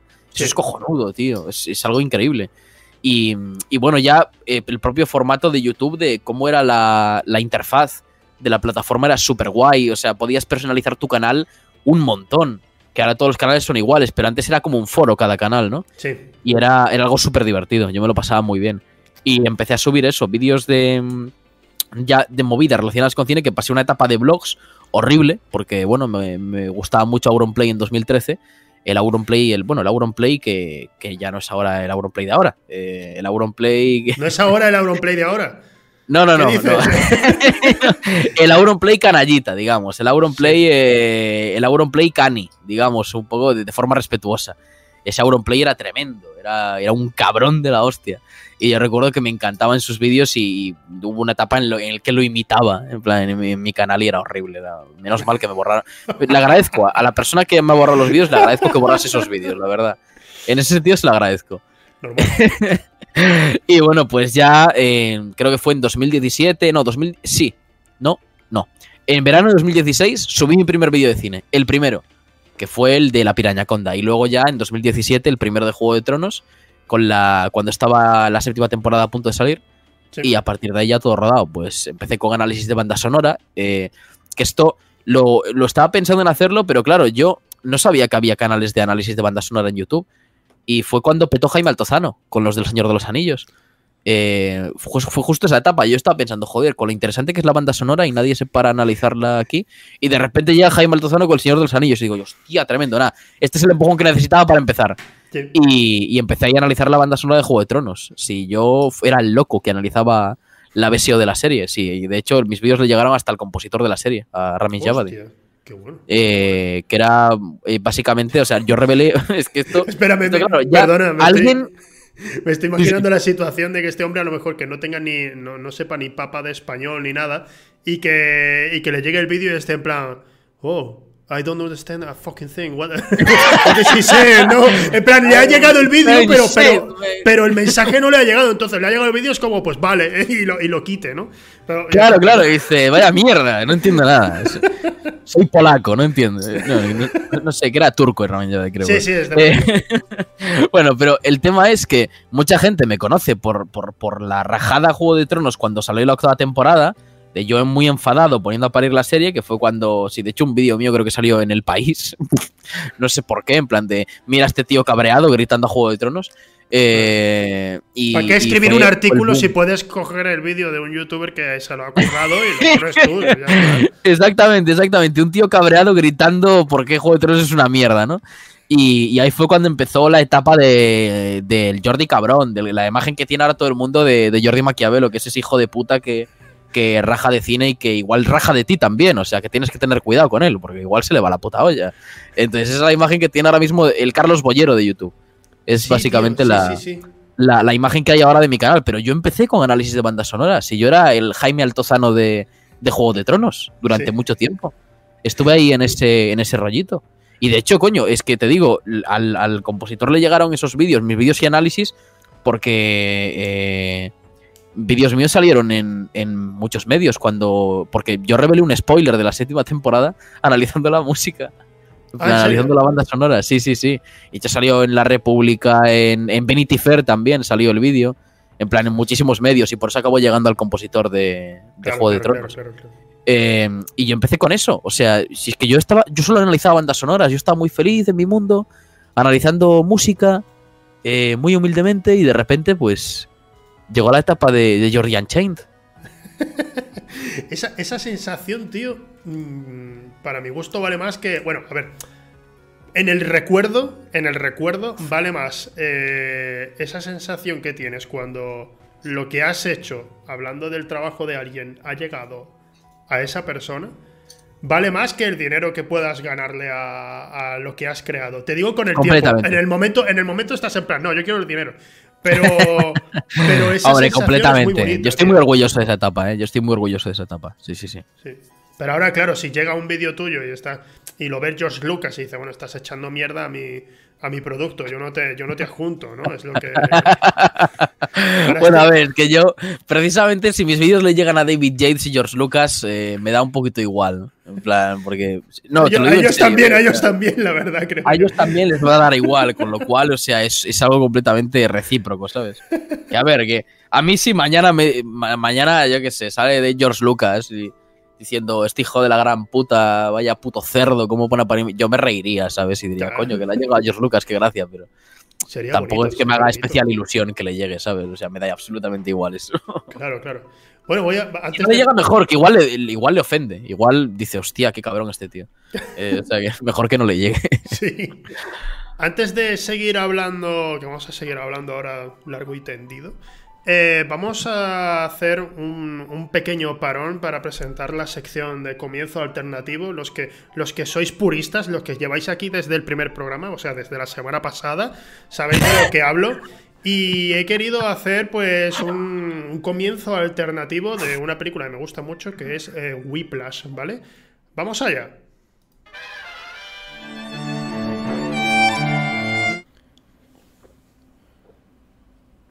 Estoy buscando un batería. No estoy interesado. Mm, ¿Por qué? Eh, es usted un hombre malo, me lo han dicho el resto de compañeros. Vaya. Eh, sí. ¿Quieres ser un perdedor el resto de tu vida? Quiero tener una buena vida. Con tu novia y tu padre. Eh, sí, váyase, por favor. Vale, vale, me voy, me voy. Disculpa, no quería molestarte tanto, de verdad. Ha sido un error por mi parte.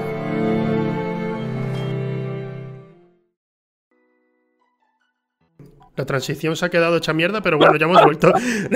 vale. Eh, ya hemos tenido ahí el comienzo alternativo de Whiplash, que, bueno. es que a veces, a veces. Hoy, Tú sabes, hoy me he despertado con la idea de hacer. Voy a hacer un comienzo alternativo de origen. ¿Vale? Voy a, voy a, hacerlo. Voy a hacerlo de origen. Ya, ya tengo pensado todo. Y cuando me he sentado aquí a grabarlo, he dicho no tiene sentido lo que estoy aportando. No tiene ningún sentido. Había tenido, había tenido una idea y yo pensaba que era, guau, la idea del siglo y era una mierda. Y, he dicho, rápido, que una película. Y he visto Whiplash y he caído de, ostras, pues mira, podría empezar así Whiplash y, y termina enseguida y se acabó. Me pasa lo mismo, así que... y ya está. Eh, pensaba que le iba a pedir fotos, dice Joel. ¿De qué está hablando? No sé, no sé de qué mierda está hablando. del vídeo, del vídeo de, de Whiplash. No, no, no, no sé. ¿Por qué? Por Spiderman. ¡Ah! Hemos tenido el peor chiste del día por, en el chat, tío, en serio. ¡Qué maravilla! Oye, qué buen chat, ¿eh? Bueno, Joel Ávila, que, que es un sub mío de Twitch. Joel, te lo agradezco, tío. Eres un grande. Acabas de aportar un huevo, tío. A mí es que a, mí me ha dolido el chiste. De hecho, él mismo poniendo, poniendo entre paréntesis chiste malo. Es como encima. es como el que no confía, no confía en su habilidad. Te explico, te explico. Chiste malo. que. Mm, bueno, y con, los temas así de los inicios de YouTube, tío. Yo también tuve mis inicios con Loquendo y eso. Yo, ¿Ah, sí? sí. ¡Hostia! Yo, tuve. Bueno, de hecho, mi primer vídeo fue un vídeo que, que, grabé, que fui con unos amigos de, mi cuñado y fuimos a Gibraltar. Y yo no tenía ni idea de cuál era ese problema que había con Gibraltar o que tenían los españoles con Gibraltar o los gibraltareños con los españoles. No tenía ni idea. Y llego allí, yo estoy usando una, cámara Sony, que grababa en mini DV también y estaba grabando por ahí todo, por amor al arte. Y de repente un, colega de, mi cuñado empieza a gritar, bueno, a gritar, lo dice en voz bajita, pero empieza en medio de la calle, Gibraltar, español, empieza a decir eso. Y aparece una señora, aparece una señora y prácticamente pues le dijo todo, todas las posibilidades de palabrotas posibles en inglés, se las soltó. Eh, solo lo entendí en español, españoles de mierda. El resto era todo en inglés, insultos. Llevaba un carrito con un bebé y. ¡Hostia! sí. Y ese fue mi primer vídeo, subí y lo subí y, gustó. O sea, pues en Gibraltar español. Lo subí y. Dime que sigue público. Se llamaba. No, se llamaba la inglesa, la inglesa furiosa, barra, Gibraltar español. El protagonista. Me gusta la puntillita de Gibraltar español ahí, provocando otra vez. la, protagonista, eh, eh, perdón, el protagonista del vídeo al cabo de un tiempo me dijo, por favor, quítalo, porque no quiero, podía llevarle problemas por el trabajo y eso. Dije, mira, pues voy a quitarlo, no quiero, no, quiero quitar. Un video, quitar un vídeo de YouTube, eso es como ya muy, muy boomer, ¿eh? Quitar vídeos en YouTube por problemas laborales, ¿no? hostia. Pero me pasará, me pasará, me llegará. Después de eso ya hice el. Bueno, por problemas laborales yo he tenido que borrar tweets, por ejemplo, ¿sabes? Por decir, uy. ¿Ah, sí? Uy, no, no problemas. No he tenido un problema laboral. No, en ningún momento tuve ningún problema laboral. Pero cuando Lolito llegó a Giants, eh, estaban en la oficina. Oh, eh, va a venir, Lolito va a ser socio, no sé qué. Y yo. hostia, hostia, qué bien. Y yo, yo no he deleteado nunca un tweet eh, por, mm, ofender a nadie, nada, pero, pero sí que dije, Lolito, Lolito no fue el que. Y, busco Cequiocilla, Lolito. Y no he escrito nada, digo, ah, no, he escrito absolutamente nada. Espera, espera, espera un momento. Cequiocilla, Gibraltar. Ay, no, Gibraltar, Andorra. Y, y entonces hago, oh. Y claro, no había escrito. No, no, escribí nada malo, ¿sabes? No, no había escrito, de hecho, había escrito con, siempre de forma comedida, yo no voy insultando nunca y lo que había dicho era... Sí, pero por lo que sea, por lo que sea. Digo, no conozco a este tío y si es un imbécil y ahora resulta voy a tener problemas, pero la verdad es que no era un imbécil, no debería haber borrado los tweets porque tampoco decía yo nada malo y ya está, ¿sabes? No, hubo problema ahí. Eh, pero sí que con, con el tema YouTube borré ese vídeo y luego dije, tío, pues voy a, voy a hacer cosas con el Loquendo. Y me puse a editar trailers de películas, especialmente las de Crepúsculo, con, oh. poniéndole las voces de Loquendo, tío. Y llegó un momento en el que dije, tío, mm, creo que fue mi hermana que me dijo, tienes buena voz así para, para la radio y eso. Y digo, ¿Con radio te refieres a vídeos para YouTube de mierda? Y, y empecé a, coger los vídeos ya mm, a partir de Eclipse. Dije, pues voy a ponerle yo las voces a, a, los trailers así cachondos que estoy haciendo. Y. Un poco como el bananero, ¿no? Sí, como lo eulogio en los inicios. Sí, sí, eh, sí. Eh, y, de hecho, de hecho, hubo un momento, uno de los trailers que hice, es, una basura, pero uno de los trailers que hice, hubo un tío que lo resubió uniéndolo al de a uno que había hecho el eulogio también de la saga Crepúsculo. Y para mí ah, fue. una compilation, ¿no? Sí, sí. Y eran los dos. Era primero el mío, luego el suyo. Y dije. Tío, está, está robándome el vídeo, pero es un honor que me hayan puesto junto al tío de la batamanta, ¿sabes? Porque yo decía, eh, lo lógico, yo lo conocía como el de la batamanta. Bueno, todo el mundo lo conocía como el de la batamanta. Sí, sí, sí, sí. Y, y la cosa es que ya con el tiempo dije, pues voy a salir yo en los vídeos. Ahí tengo yo una, biblioteca de, vídeos míos. No lo tengo en YouTube, lo tengo guardados, pero de vez en cuando en el streaming me pongo a enseñar, en plan, mirad cómo era yo de idiota. Y, y enseño ahí cositas que, me grababa, me, inventaba personajes y toda esa. Bueno, ¿quién no, ¿quién no ha hecho eso en su vida, tío? El que diga que no miente. Todo, tío. Hice vlogs también, hice videoblogs. Pero eran videoblogs criticando blogs. Yo, yo, iba, oh, wow, soy muy, soy muy, uh, soy muy malote. Oh. Todos, todos, todos hemos tenido una etapa de yo soy el Doctor House y soy sincero, yo te digo las cosas a la cara. Pero en verdad está siendo un imbécil, no. ¿Sabes? Está siendo un poco idiota. Ese es el, es el, momento en el que te das cuenta de que Doctor House es retrasado mental, ¿no? Cuando, cuando maduras. En plan de. No, no es un modelo a seguir, es un gilipollas. ¿Qué me has hecho? ¿Qué me has hecho, Canal Fox? ¿Qué me has hecho? yo creí que estaba siendo guay y estoy siendo un idiota. ¿Por, por, qué? ¿Cómo he caído en esta mierda? qué pena, tío. Y bueno, por, comentar un poquito eh, así más de cine más ya actual, ¿tienes algún referente? Aparte, sé que has hablado de Charlie Kaufman. Eh, ¿Tienes referentes aparte ya en cuanto a dirección o algo? ¿O, o tú, por tu parte, solo quieres dedicarte al guionismo?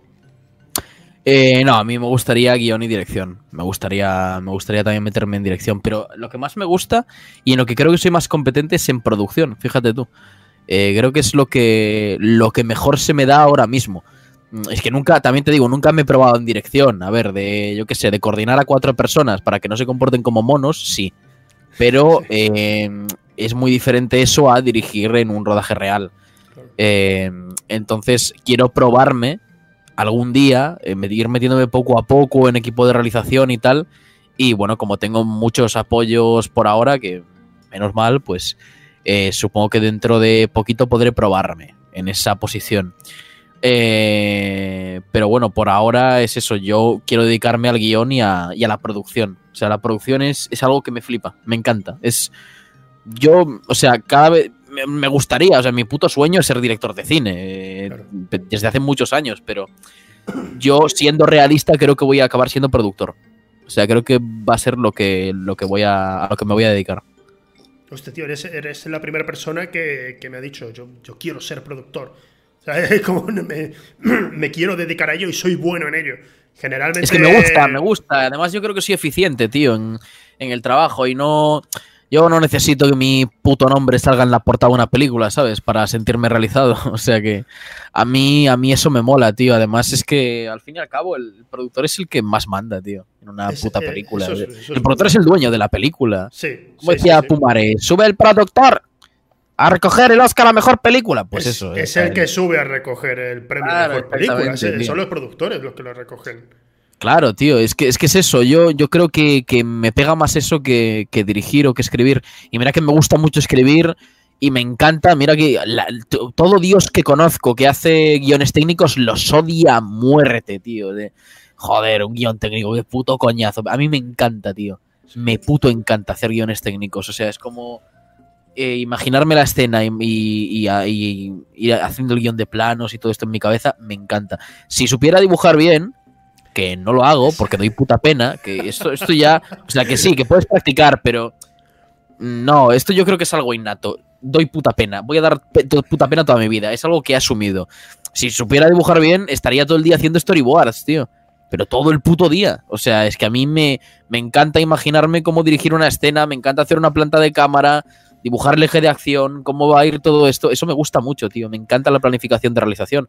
Por eso te digo que igual visión artística pues un poco tengo, pero no sé cómo se me daría estar en el puesto, en la posición de director, ¿sabes? Eso es lo que me...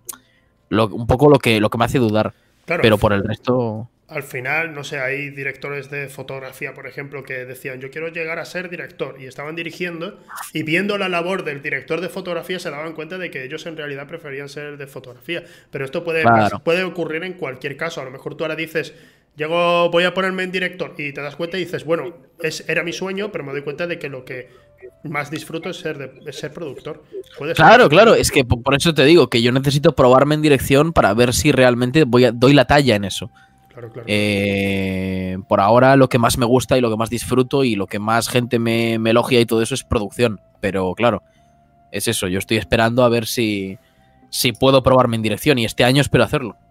Hostia, ¿tienes, ya un proyecto pensado o algo? Sí, sí, ya tengo un proyecto que de hecho fue el, TFG, el trabajo de final de, grado.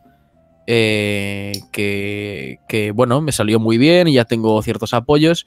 Y si hay suerte, pues acabaré, acabaré dirigiéndolo en, diciembre de, de, este año.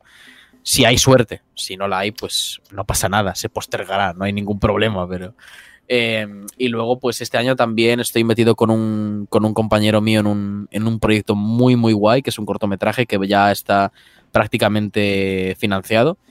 Y, y, que lo he escrito yo, he escrito yo el guion y él lo va a dirigir y voy a estar en el rodaje con él como ayudante de dirección. Entonces, probablemente. Oh. va a estar ayudante de dirección. a caer mal, a caer peor todavía, Jordi, seguro. Sí, pero. si ya das todo, el, si ya das todo el asco. si ya das todo el asco en Twitter, ¿cómo se te ocurre también en la vida real acabar así, tío? No como primera yo antidirección, como ah, segundo. Como segundo, como uno de segunda, tercera unidad, que básicamente esté ahí ayudando a, al director a, en su visión artística, digamos. Eh, cómo, cómo se van a hacer los planos y todo eso. Porque hemos estado hablando ya de hacer el, guion técnico juntos y tal. Y va a ser más ese rollo. El que esté gritando y el que esté llevándose mal con todo el rodaje será otro. Gracias a Dios. De hecho, una mujer creo que era. Era una mujer. ¿Sí ves? Otra más. Otra más. Otra más, tío. Es increíble. Están en todos lados. ¿Te, quejas de que, de que una mujer sea la que, la que sea, por favor? Eso, es una red flag, eso es una red flag. Amigos, es una red flag, ténganlo en cuenta, por favor. Sí, sí, sí. Es una red flag. Eh, date cuenta, date cuenta. esto, no es, un buen ayudante de directo. Eh, Oye, estoy, estoy acostumbrado a esto. A verme con banderas soviéticas, rodeado de banderas soviéticas. lo, lo, preparé para Roldier, lo preparé para Roldier, porque sé que también está acostumbrado. Pero mm, no hubo un momento de decir, ah, no, sé ponerle ahora mismo una red pero ya la tenía aquí guardada. He dicho, hoy con Jordi sale. Hostia, mira, y ha salido, ha salido, tío, cojonudo. Me encanta eh, estrenar esto, de verdad. Bueno, tengo, tengo más, ¿eh? O sea, mira, suelta, suelta mierda de una película así que, te, que, le gusta a la mayoría. Suelta mierda. Bueno, la verdad es que vaya putísima basura Origen, de verdad. Probablemente la película más sobrevalorada del siglo. Sigue, sigue, sigue. Eh, bueno, básicamente, o sea, eh, ¿qué, mierda, ¿qué mierda tiene origen? Tiene a DiCaprio, tiene a, Tom Hardy, a Cillian Murphy. Para eso me veo Peaky Blinders, o sea, de verdad, eh, para ver esa puta mierda me veo Peaky Blinders. Y, luego Nolan inventándose mierda, o sea, haciendo mierda en dirección, es como, ¿qué, me va a aportar? Prefiero ver David Lynch, sinceramente. Prefiero ver a Lynch, que sí que representa mejor los sueños y representa mejor una experiencia onírica que el puto Nolan, que solo ve espectacularidad en ello. Porque es así de simple. Ya está. De acuerdo. es que tenía, tenía esa preparada, digo, ya verás en algún momento. eh, tío, con, Nolan a mí me pasa lo de siempre, tío. Es que, ah, es que ha parecido que iba sincronizado y todo lo que dicen en el chat. Que... Bueno, no me llaman el boyero de YouTube por nada, tío. Con, con Nolan. Hoy, de hecho, hoy de hecho estaba viendo imágenes de. Precisamente estaba buscando vídeos de Bollero. Y vi una imagen de cuando eras jovencito. Y, fue como, digo, tiene, tiene tu energía, tío. Tiene tu energía de, de, arquear la ceja, ¿eh? de arquear la ceja. Con unas gafas. En, en, un programa, en un programa de televisión con unas gafas de sol puestas. En ¡Hostias! y está ahí digo, wow. Uf, me he visto muy representado, ¿eh? Sí, totalmente, tío, lo vi. lo peor es que en esta imagen se parece a mi padre. Oh, shit. Uf. Uh, cuidado, ¿eh? A ver si, a ver si aquí hay Hostia, y con gafas de sol, realmente. Oye, oye, oye, tengo mucho miedo, ¿eh? O sea, la foto esta, la foto esta, ¿la puedes poner en streaming, por favor, un momento? La, eh, Sí, voy, a prepararlo un segundito, ¿vale? es que, sí, sí, eh, es que estoy flipando porque tiene o sea, lleva puesta una chaqueta azul como la que tengo yo. Sí. O sea, la, típica, la típica que he estado llevando durante un puto año. Hostia, es que necesito buscar una imagen en la que esté con ese look, porque fue mi look el año pasado todos los putos días. ¿En serio? ¿En serio? que sí, que sí, que sí. Con camisa azul, la chaqueta azul así un poquito más oscura y luego las gafas de sol, eh, que no son esas, esas son de aviador, pero, pero las mías son de, de hippie. Sí. Las típicas gafas estas eh, redondas. Es que, es que te lo podrías poner de fondo de pantalla. O sea, de fondo de pantalla, no, de, foto de perfil, tío, o algo ese. no, tío. Hostia, pues, pues ya tengo fotón, ¿eh? Ya tengo fotón, ¿eh? de verdad, te lo digo. Aquí lo tiene la gente, ya lo puede ver. Eh, totalmente, ¿eh? Es que es increíble. le, vi, le vi toda la pinta. Digo, mira, mira el tío. Eh. Te voy a pasar una imagen te voy a, pasar una imagen por, por, Discord para que la veas. Sí. Ah, de, yo con esa ropa. Es que está, claro, la foto está en blanco y negro porque soy así de gilipollas intensito y subnormal que me hago todas las fotos en blanco y negro porque, bueno, yo soy así. Sí. Y, y, no, se puede apreciar el color de la, de la chaqueta y todo esto, pero es literalmente lo mismo. Mira. A ver, a ver. Por aquí, espera. Estoy esperando, estoy, estoy, estoy, esperando a que llegue la imagen. Vale, vale. Ahí te va. O sea, ¿Esto qué es? Pero con boina, que está un peor. ¿Esto qué es? espera, espera. Esto parece de Instagram, ¿no? Que lo han sacado aquí de. Sí, sí, sí, eso, lo he sacado de una foto, de una foto de Instagram. Aquí va, mira, mira, mira, mira, mira qué fucker. Mira qué fucker, es increíble. Mira Jordi. Estaba intentando, era. Eh, eh, no, no, no, sé, es que, es que no sé, no sé cómo. Es que ¿para qué meterme contigo si ya la imagen habla por sí sola, tío? No... Exactamente, la imagen habla por sí sola, no necesitas más. Mira, mira cómo levantas el labio, qué asco, tío. qué asco, tío. Mira el labio. Es que está. Mm, mm, está haciendo así, mire, qué, qué, vergüenza. Ay, maravilloso, maravilloso. que. Jordi 2019, dice en el chat. sí, 2019, eh, correcto. Que. Bueno, mm, con esto de, de ideas eh, ideas que tienes así. A veces te dices, voy, voy, a hacer un corto, ¿no? Te pones a escribir y tal. ¿Alguna vez has pensado en, bueno, tío, voy a, voy a hacer lo que sea por mi cuenta, mínimo presupuesto. Eh, ¿Has llegado a hacer algo así? ¿O eso lo dejas solo para lo que es el canal de YouTube y alguna cosita más? Ah, o sea, tomármelo en serio, en plan de no, yo voy a hacer lo que me salga de los cojones ahora con cero presupuesto. Nunca me he tirado a una piscina así, porque sé que me llevaría una hostia y perdería mucho dinero. Eh, entonces, yo, además, como yo tengo el espíritu de productor, tengo que ir a lo seguro, ¿sabes? O sea, yo sí, si me, si me pongo mañana así digo, voy a hacer esto, voy a hacerlo, por mis cojones, me pongo a hacer una planificación de producción, llamo a un colega y lo empezamos a hacer juntos y ya se va a un proyecto más profesional. O sea, nunca he hecho algo de decir, me tiro a la piscina, voy a hacer lo que me salga de los cojones ahora mismo. Claro, claro, claro. Entiendo. Así que nunca me he tirado a la piscina de esa forma, ¿sabes? Que es lo que haría un realizador. Pero yo soy un realizador con alma de productor, con lo cual yo no, no, no puedo hacer eso. Hostia, tío, no sé. yo creo que a veces es que hay que darle al coco, tío. Hay, veces que me, yo recuerdo hace un tiempo que me dieron una oportunidad de, mira, puede, vamos a grabar un corto. Y, y tío, estaba yo pensándolo y, y digo, venga, voy a hacerlo lo más barato posible.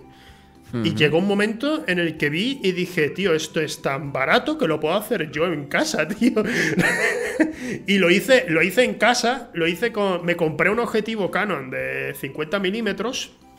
Y digo, vamos con esto, tío. Voy con, esto, lo, grabo ahí por mi casa y ya está. Es que te lo digo, tío, el poco presupuesto fomenta la creatividad. Tío, sí, sí de, hecho, de hecho lo hice y lo presenté a un a un, bueno, un concurso, ¿no? Era una especie de festival de, de videoarte, ¿sabes? Y todo el mundo estaba como, no, pero lo que has hecho no es, eh, o sea, sí es videoarte, pero parece más como un anuncio de Ikea, pero muy bueno. Y digo, o sea, no supe, no supe cómo reaccionar porque todo el mundo estaba como, qué guapo lo que has hecho, pero no es videoarte, pero está muy bien. Pero es un anuncio de Ikea, pero un anuncio bueno. Y digo, Gracias. gracias. gracias. ¿Qué me estás contando? Pero gracias. claro, había gente ahí, videoarte, y había uno que ponía una GoPro encima del monopatín y se iba a dar vueltas por un sitio. ¿Y eso es videoarte? Eso es videoarte. Y bueno, si yo lo llamo arte, puede ser arte, ¿no? Y claro, digo, bueno, sí, eh, sí entiendo que si quieres experimentar, pues eso es, vale, sí es un experimento, pero yo también estaba experimentando con el objetivo 50 milímetros que me acababa de comprar. Estaba viendo en plan, a ver qué puedo hacer con esta mierda. A ver, venga, voy a intentar planos así, voy a desenfocar. Oh, ¿cómo desenfoca? Está 1.8. yo estaba experimentando también, ¿sabes? No, no, no sé. Claro, claro. Pero no sé, el videoarte es. Dijeron, eres demasiado bueno, hijo de puta. Es, es como el típico de me descalificaron por ser profesional. Pero esto tiene sentido, eres imbécil. no queremos que tenga sentido. Vete, vete a la mierda. Y hubo un par más también que habían hecho algo que, que tenían algo que contar. Y en el videoarte es como, no, no, no, no, tienes, no debes contar nada. Debes solo, pues. Plasmar Tú solo pon una cámara a grabar.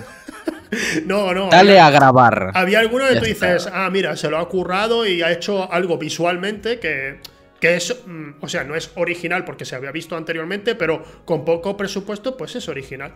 Pero, pero en general era como, bueno, pero si ya lo he visto antes, ¿para qué, para qué he venido aquí para ver esto?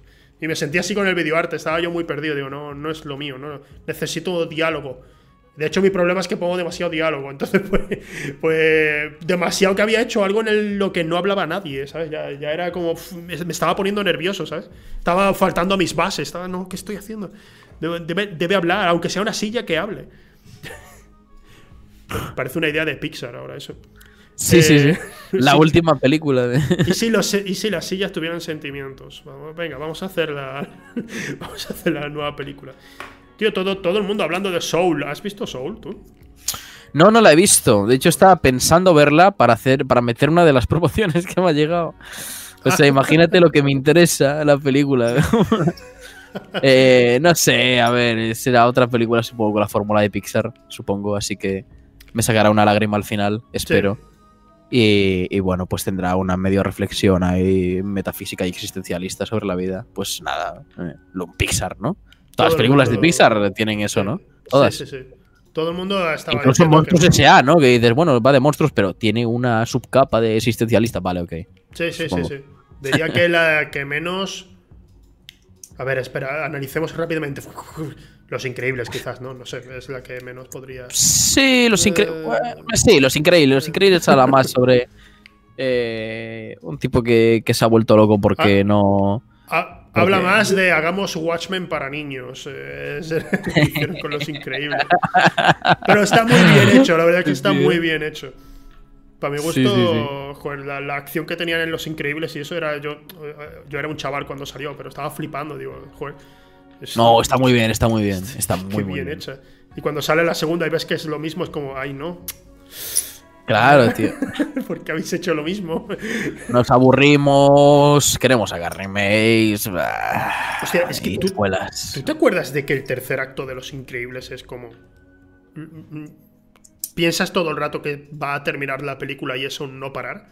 Y eso me encanta. Es como cuando estás viendo Aliens, cuando estás viendo Terminator 2, o sea, cuando estás viendo James Cameron, que tú estás, vale, la peli va a terminar. No, no, no termina aquí. Sigue, es un poco como el, tercer acto, el tercer acto del Señor de los Anillos, ¿no? Que es como.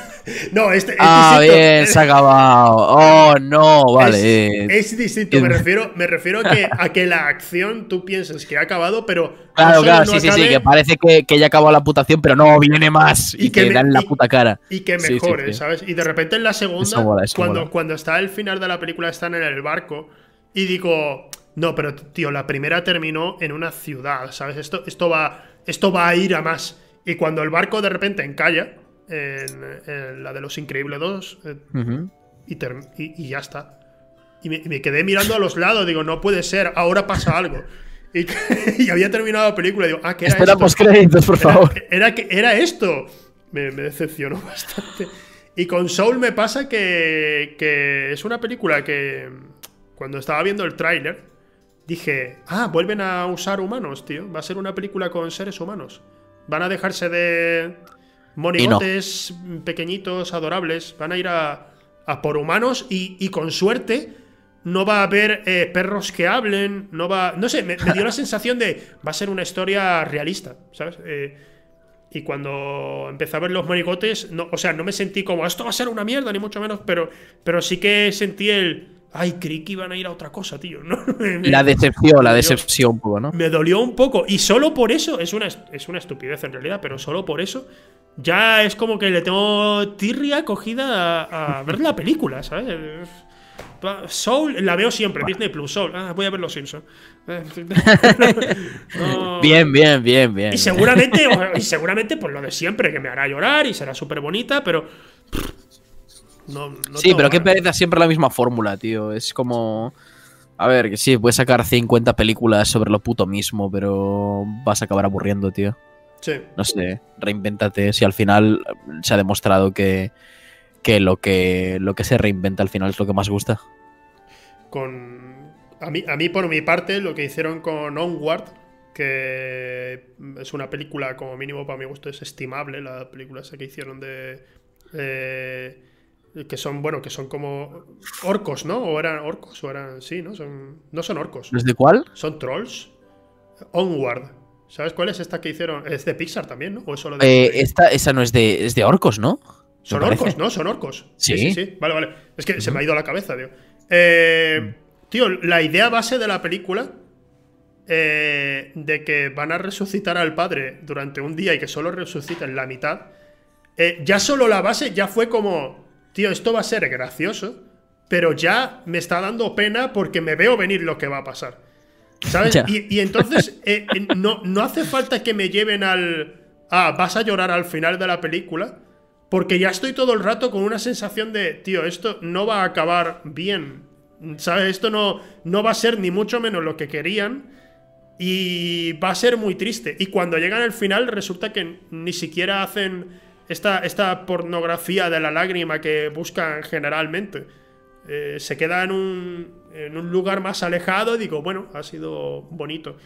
Eh, sorprende, sorprende, sí, sorprende. Y, me, eso mola. Y me gustó, y me gustó eso. Digo, tío, no, no está queriéndote hacer llorar eh, todo el rato, tío. me, gustó una peli y digo, mira, pues no, no han buscado eso. Y no sé, Up, fue directamente con eso, con el principio, ¿no? Con la escopeta en la mano. Venga, llora, pum. Y ahora después. Ya es que es, es, horrible al principio, ¿eh? Es. Va a matar, va a matar. y luego ya. Más que luego ya, yo, yo creo que el que más me dolió, el que más me jodió, el final de Pixar que ya dije, hostia, eh, fue el de Coco. No he visto Coco. Uf, pues fíjate, yo creo que es el final que más me ha pegado en mi vida, tío. Ostras, sí. Con toda probabilidad, sí, sí, sí, de, cualquier película de Pixar. Ah, vale, te iba a decir, digo, no, no dirá me en general. Ya... Ah, no, en general no. Ah, en general no. No, no, no. No, no, no, no. Ni mucho menos. No, no, pero eh, no es en plan de no, he visto mucho cine. No, es que, he, Visto, mierda jodida, así que no. Claro, claro, claro, claro. Hombre, yo, yo de este año, de este año pasado, por ejemplo, que eh, estuve visionando un poco lo que no había visto de Kubrick, que siempre he tenido ahí como apartado de algún día las oh. veré. Y vi por primera vez eh, Senderos de Gloria. Y, tío, o sea, este, estoy todo el rato, estoy, estoy con el puño cerrado. Ah, estoy muy enfadado, ¿no? Con todo lo que está pasando en la película. Y el final, y el final me dejó. O sea, ese, ese final que, que además es, para muchos, para muchos guionistas, para Sid Field, ese final es incorrecto, porque, porque ¿a, qué viene esa escena al final? ¿no? Lo que diría Sid Field. ¿A qué viene? Pero sin embargo, tío, o sea, te dice tanto con tan poco que, que me dejó, o sea, no me puse a llorar, pero estuve triste varios días pensando solo en el final, tío. Es Narrativa puta visual, tío. Pero con Kubrick pasa mucho, ¿eh? Que sus finales son muy son muy de ese tipo. Por ejemplo, fíjate en el final del Resplandor, que es un traveling y nació, hacía una imagen, ¿no? Hacía una fotografía. Eh, y, te ha dicho el, 2001 también, que tiene el final con el. El bebé. El feto, el feto. es el monolito. sí, Explícame el monolito. no recuerdo quién fue. Hubo, hubo un director que era amigo de, de Kubrick, para un amigo que tenía. Y. y un. Y este director estaba, estaba, creo que fue en Sitges, no, fue en Cannes, no me acuerdo. Lo, leí en las fotogramas de esto. Imagínate, cuando leía las fotogramas. Hará ya, pues. 13, 14 años. Y estaba. Y estaba ese director eh, hablando allí y le vino uno y le dijo, oye, pero ¿qué significaba el monolito? Le, le pregunta, le pregunta a alguien. ¿Sabes qué significa el monolito? Tú que conociste más a Kubrick y tal. Y el tío se levantó y gritó: ¡El monolito es Dios! ¡El monolito es Dios! Y ya está, lo que. Ya está, está contento. Y dice. Pero, pero, y dice, ¡es Dios! ¡Es Dios! Y, dijo, pero eso. Es que la peña es muy pesada, tío. Es muy pesada con ese puto tema. Estaba muy hartos, tío. muy harto. La peña también quiere encontrarle solución a todo, ¿no? En Siempre. Siempre, siempre, siempre. Eh, como una razón a todo y muchas veces es, es cuestión de sentirlo y no, no encontrar explicación. Y mira que estoy, yo cuando escuché esa frase en Tenet, por ejemplo, me partí la polla, pero... Eh, eh, porque es un poco como Nolan haciendo, haciendo, preparándote para la mierda que vas a ver, en plan de, no, no, no tienes que entenderla, siéntela. Y pero aún, así quiere, aún así quiere que lo entiendas mucho, ¿eh? Es como, no, no, pero que Sí, sí, sí, por desgracia, ¿no? En plan, es como todos los putos planos estos, bueno, que lo entiendas. Yo no sé cómo pretende que el espectador entienda nada cuando el protagonista está diciendo 50 palabras por segundo eh, y, los planos contra planos se cortan cada dos segundos como si fuera una especie de escena de acción mientras están hablando. Es como, no, entiendo, no estoy entendiendo nada y por tu puta culpa, porque estás haciéndoles hablar a los actores tan rápido que no entiendo nada de lo que están diciendo. O sea, al final acabas tan hasta la polla que dices, mira, ponme la escena de acción, ya está, no necesito explicación de nada. pónmela. Tío, tío, méteme tiros. Aquí, aquí esto, esto con, Nolan, en esta última película que ha hecho, eh, se llega a una discusión que es que nosotros los que somos más, o sea, yo soy, yo soy una persona que ama y odia a Nolan a partes iguales, no a Nolan, a su trabajo, obviamente, pero el, el tema es que siempre hemos estado a lo mejor quejándonos cuando salió El Caballero Oscuro, la leyenda renace, por ejemplo. Eh, ahí se dividió un poquito el público, pero el, al que le gustaba, le gustaba mucho, ¿sabes? Y con, con, Origen, con Origen, igual, tío, porque al fin y al cabo, Origen es innegable que la peli es muy entretenida, hace trampa un poco con sí, pero Origen, Origen para film Twitter es la mejor película de todos los tiempos, o sea que. no, Interestelar, que, es la que iba a mencionar ahora. bueno, sí. Interstellar y Origen, está ahí la cosa, ¿no? Eh, pero sin embargo, sin embargo, con Tenet ha ocurrido que a quien le ha gustado, le ha gustado. Y ha sido como, ha estado bien. Pero el resto, o sea, los que generalmente decimos, oye, Nolan, ¿por qué no te dedicas más a Dunkerque? ¿Sabes? ¿Por qué no intentas al menos hacer mm, tus trucos con el montaje? Intenta, ve por ahí.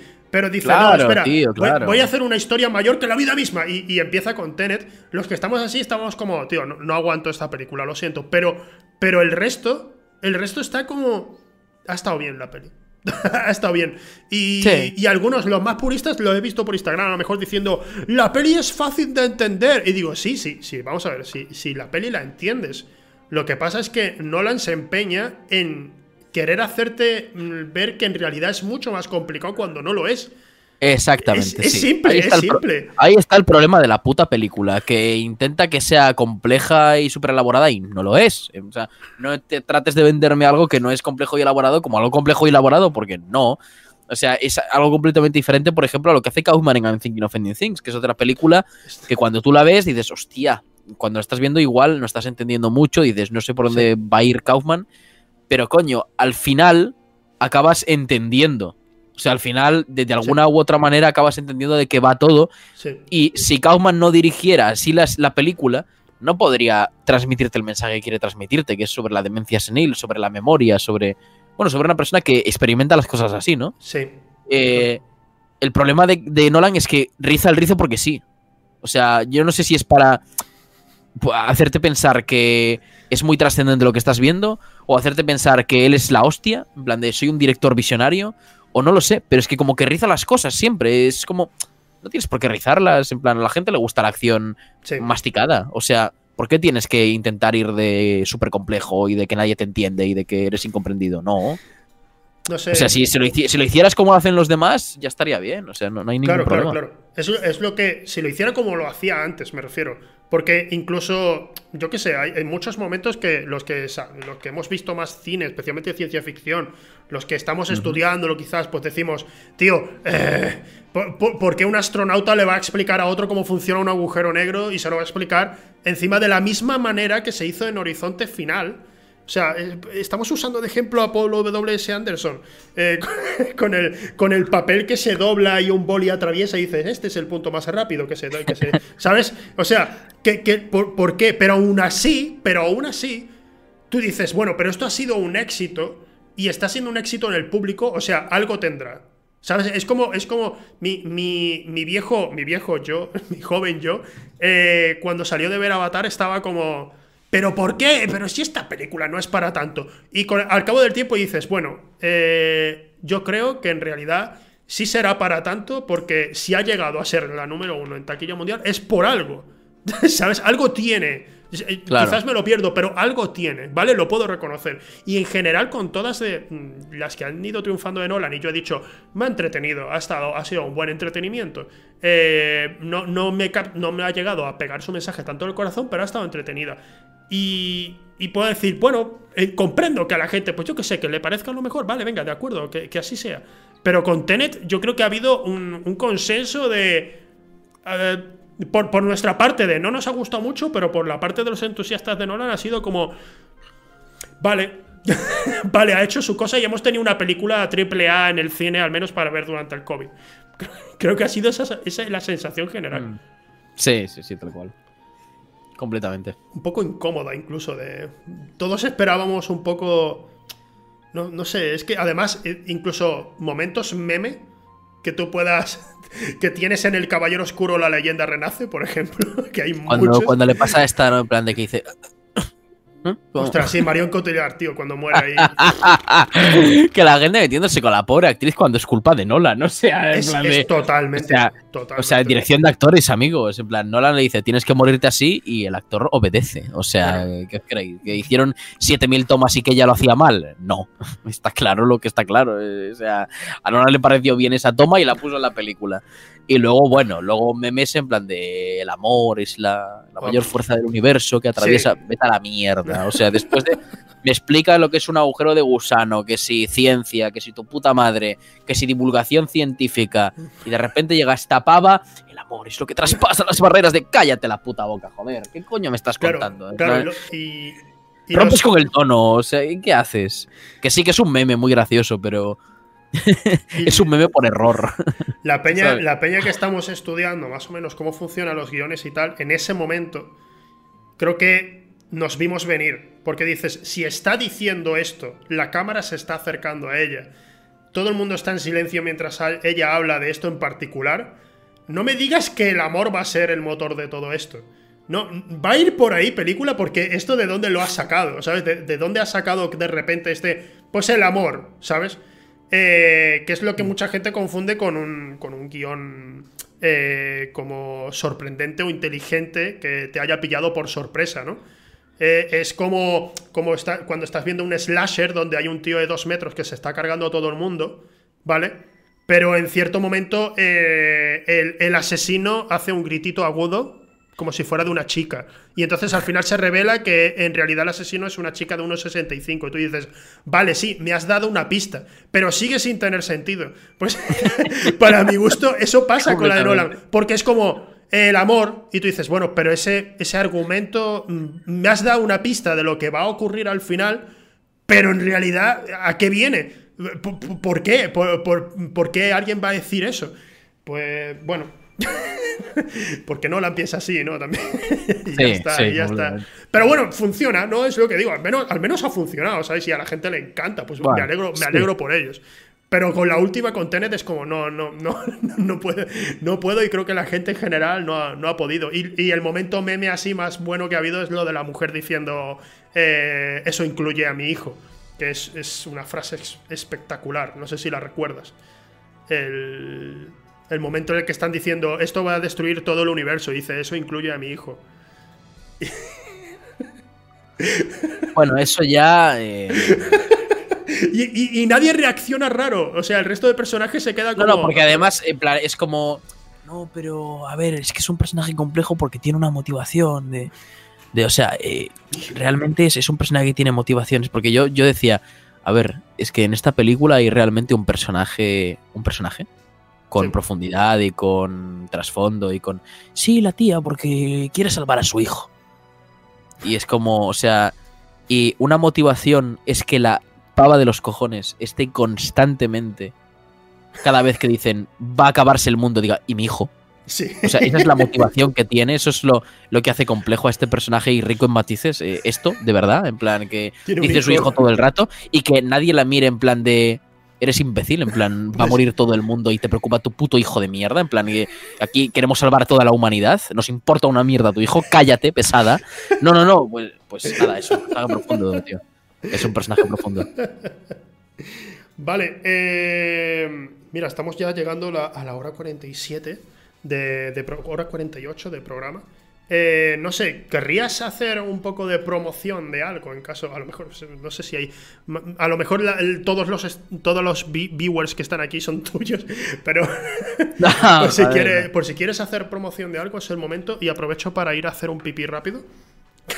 Ah, bueno, vale. Te, dejo, oh, ¿Me dejas los mandos? ¿Me dejas los mandos de.? Te dejo solo, mira, toma para ti el stream. Mira, se queda pillado la transición. ¿Qué, ¿Qué está pasando ahí? Bueno, ahí lo tienes. Ahora vuelvo.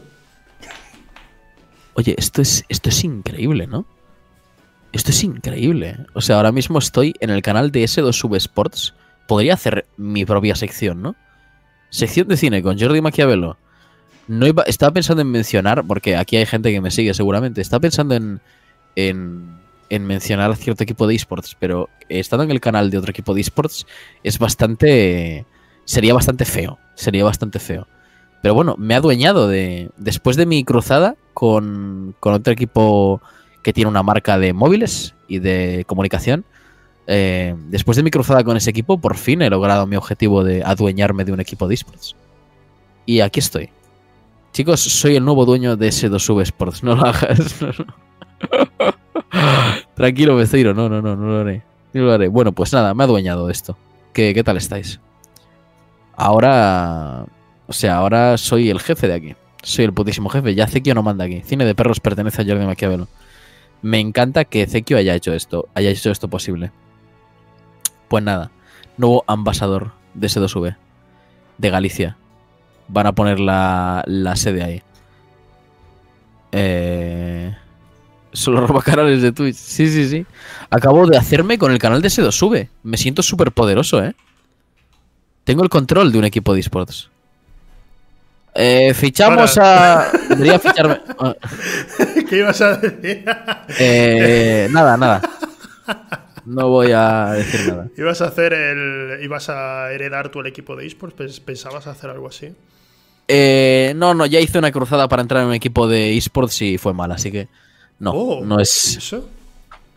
Bueno, eh, oh. me da un poco de vergüenza contarlo, Zekio. Ah, vale, si no quieres contarlo, nada, nada, no pasa nada. no pasa nada. Estuve un tiempo haciendo activismo para que. haciendo activismo social para que me fichase un equipo de esports y no salió bien.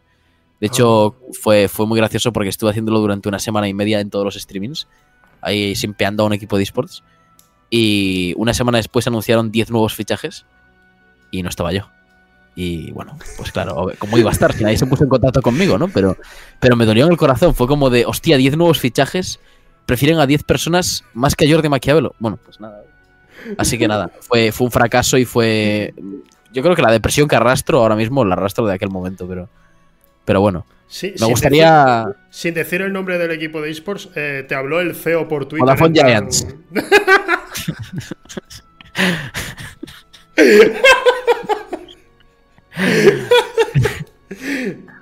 me hizo, me hizo, me hizo ilusión, ¿no? Me hizo, me hizo ilusión el hecho de que de que, de que había puesto algo en Twitter, ¿no? En plan de Vodafone Giants, podéis haceros con el primer divulgador, en plan, el divulgador cinematográfico de YouTube más grande de España. Podéis haceros con sus servicios. Y, y claro, luego pues el, el tweet tuvo una cierta repercusión y me respondió José eh, al tweet y me empezó a seguir Manute y yo de, hostia, y bueno, y ciertas personas de Giants. Grande, qué grande Manute, qué grande. Hostia, yo, pensando, igual, porque claro, me, me, siguieron personas de dentro del, del de Vodafone Giants y claro, no, nunca llegó una, una petición. Y me rompieron el corazón. O sea, a mí, a mí personalmente me rompieron el corazón. Si yo solo quería una camiseta de Giants, o sea, yo no quería más, pero. el cojín de Giants, el cojín que se lo mandan a todos. Yo solo quería un cojín, tío. Yo solo quería un cojín para la puta silla, ya está, no quería más. No voy a mentir. Lo siento. Lo siento, lo siento. Está muy feo, está muy feo, está muy feo eh, hablar de esto en S2V. No, a ver, no. el, asunto es que vi, vi que José te contestó y dije, uy, yo, curioso. Y digo, y pensé, a ver si van a contratar a este para que haga un programa de cine cuando justo estoy hablando con ese de Sube para hacer un programa. De cine. ¿Te imaginas? Y estaba yo, uy, ¿Te imaginas? Cine de perros y cine de perras. Eh, las dos programones de, de Sube de Giants. Hostia, verías increíble eso. ¿eh? Y cuando, cuando vi que no te. que salieron eso, una, una, una serie de streamers masculinos y una femenina que pusieron después. Eh, cuando vi eso dije, creo que no van a pillar a Jordi. me pasó lo mismo a mí también, ¿eh? Cuando pasó eso dije, creo que igual no tengo posibilidad. Creo que quizás, o a lo mejor no, no por el, no sé, no, te voy a decir nunca, digas nunca, pero no, no tengo ni idea. No, no, no. Nada. Eh, ¿qué, ¿qué, cojones? Un tío que habla de cine en Vodafone Giants. ¿Dónde habrás visto, por favor? eh, mira, dice aquí, ¿podéis poner el Alcoyano Madrid? ¿Qué, qué está diciendo? El Alcoyano Madrid está jugando el Real Madrid hoy. bueno. Ni idea, ni idea, loco. sí, al parecer está jugando, están jugando, sí. interesante, interesante información, que a nadie le importaba, pero. La verdad es que ahora estoy, estoy bastante interesado. es que no, no, no veo. Sé, sé, que han jugado y están con el LOL, ha ganado ese 2V. Eh, ah, sí, ha ganado ese 2V. Ha ganado, ya lleva dos partidos ganados. ¿En serio? ¿A quién? ¿A quién ha ganado? Hoy ha ganado a. Espera, voy a alargar la A. Mientras miro a quién ha ganado. Es que yo estoy. A ver, yo, yo no quiero hacer propaganda de otros equipos aquí, ¿eh? O sea que me disculpo con ese 2 sube si se han podido sentir. No, no, vamos a ver, vamos a ver. Pero aquí en general siempre se habla de. de mm, o sea, no vamos a negar la existencia de otros equipos, ¿sabes? no, no, no, no existe ningún equipo más. Ese lo sube solo. han, ganado, han, ganado, a UCAM, a UCAM Esports. Ah, UCAM. Guau, de puta madre. mira, mira, mira, ese lo sube. Oh, Dios mío, está, está aquí el, el community sí, Claro, claro, está, está aquí la persona que lleva todo esto. Y, y, y, ha escuchado, ha escuchado lo del partido y ha dicho, claro, que hemos ganado, hijos de puta. Que, eh, sí, efectivamente. Que yo, o sea, sinceramente, después de, después de lo que me hizo, o sea, después de cómo me rompió el corazón Giants eh, a pesar de, o sea, a pesar del amor que profesaba el equipo, yo creo que en esta Superliga voy con, con ese 2V. Ah, oh, shit, oh, shit. a, tope, con Nick Serino. Eh, bueno, después de Team Queso, eh, con oh, ese 2V. y después de Betis, empieza a decir todo. Y después de, y después de Betis, después de Ukami, después de EBC Squad, y después de. no, no, que va, que va. Sí, a mí me encanta Nixerino, ¿eh? soy súper fan. Hostia, espera, canceladísimo. Lo siento, tengo, que ponerte que estás. Lo siento. Hostia, ya me meten la puta red. Canceladísimo, tío. No, no. Ah, no. Ah, ah, hostia, hay un de cancelado. Sí, sí, sí, absolutamente. Pero deberías meter como un efecto de sonido en plan de retratado. Tado, hay, hay, un. Eh, es que no lo escuchas, pero hay un efecto de sonido. Soy yo gritando en plan. Oh. Fuck you, go fuck yourself. Estoy gritando. hostia, qué bueno. Eh, bueno, ya. Mira, voy a, voy a. Te quedas aquí escuchándome si quieres. Voy a, voy a hacer una pequeña sección, ¿de acuerdo? Eh, porque a mí me gusta eh, destacar películas que tengan menos de un 6 en Film Affinity. Considero, considero que mucha gente deja atrás películas que tienen menos de un 6. Y hoy voy a ir a por una película que es. es mainstream, sí, sí, pero no le fue muy bien en taquilla. Y para mi gusto es una es, una película de... Tengo mis motivos para que me guste. Así que bueno, pongo, dentro intro. Que soy idiota.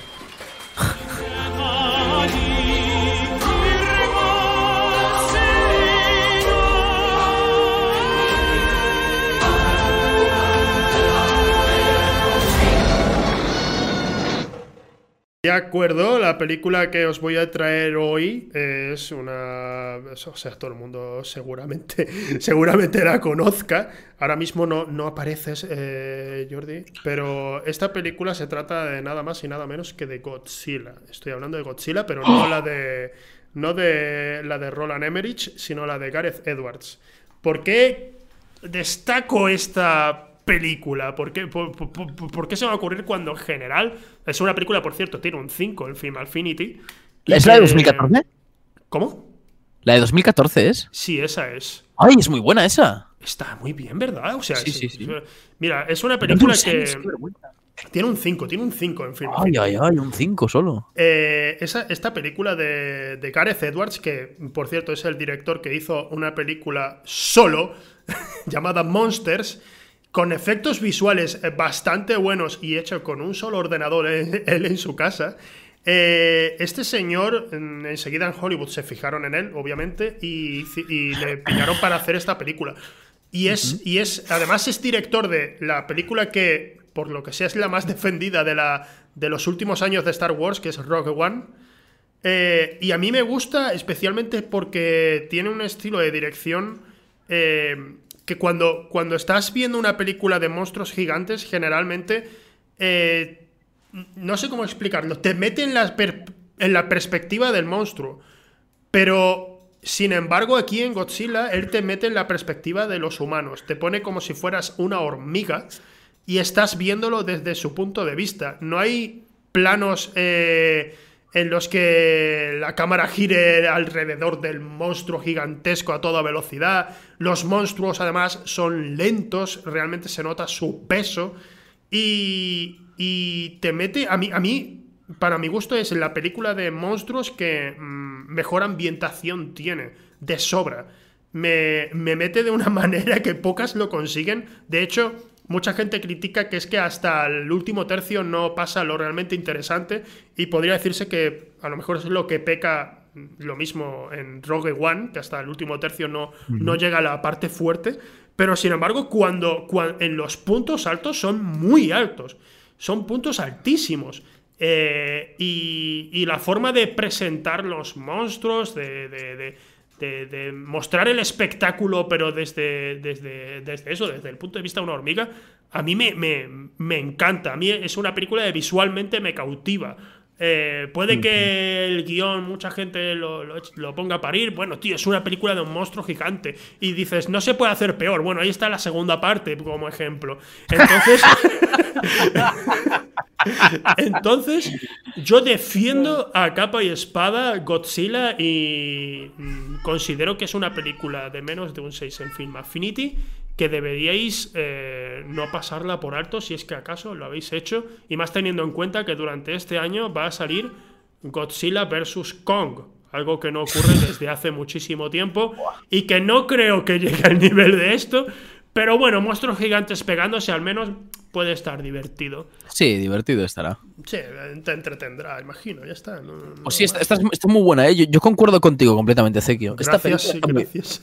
No, no, no, esta película está muy bien. O sea, menos, joder, un 5 solo, tío. No sé, está, ¿Ves, está bastante las, ¿Ves las críticas y le echaron mucha mierda a los críticos profesionales? what the fuck, y digo, tío, no, no, sé. ¿Pero qué te esperas, tío? Es una película de un puto monstruo gigante. ¿Qué coño te esperas, tío? ¿Te esperas ahí una puta reflexión de Haneke, tío? No, coño. Estás viendo una puta película de monstruos gigantes. Está bien, ¿cómo está?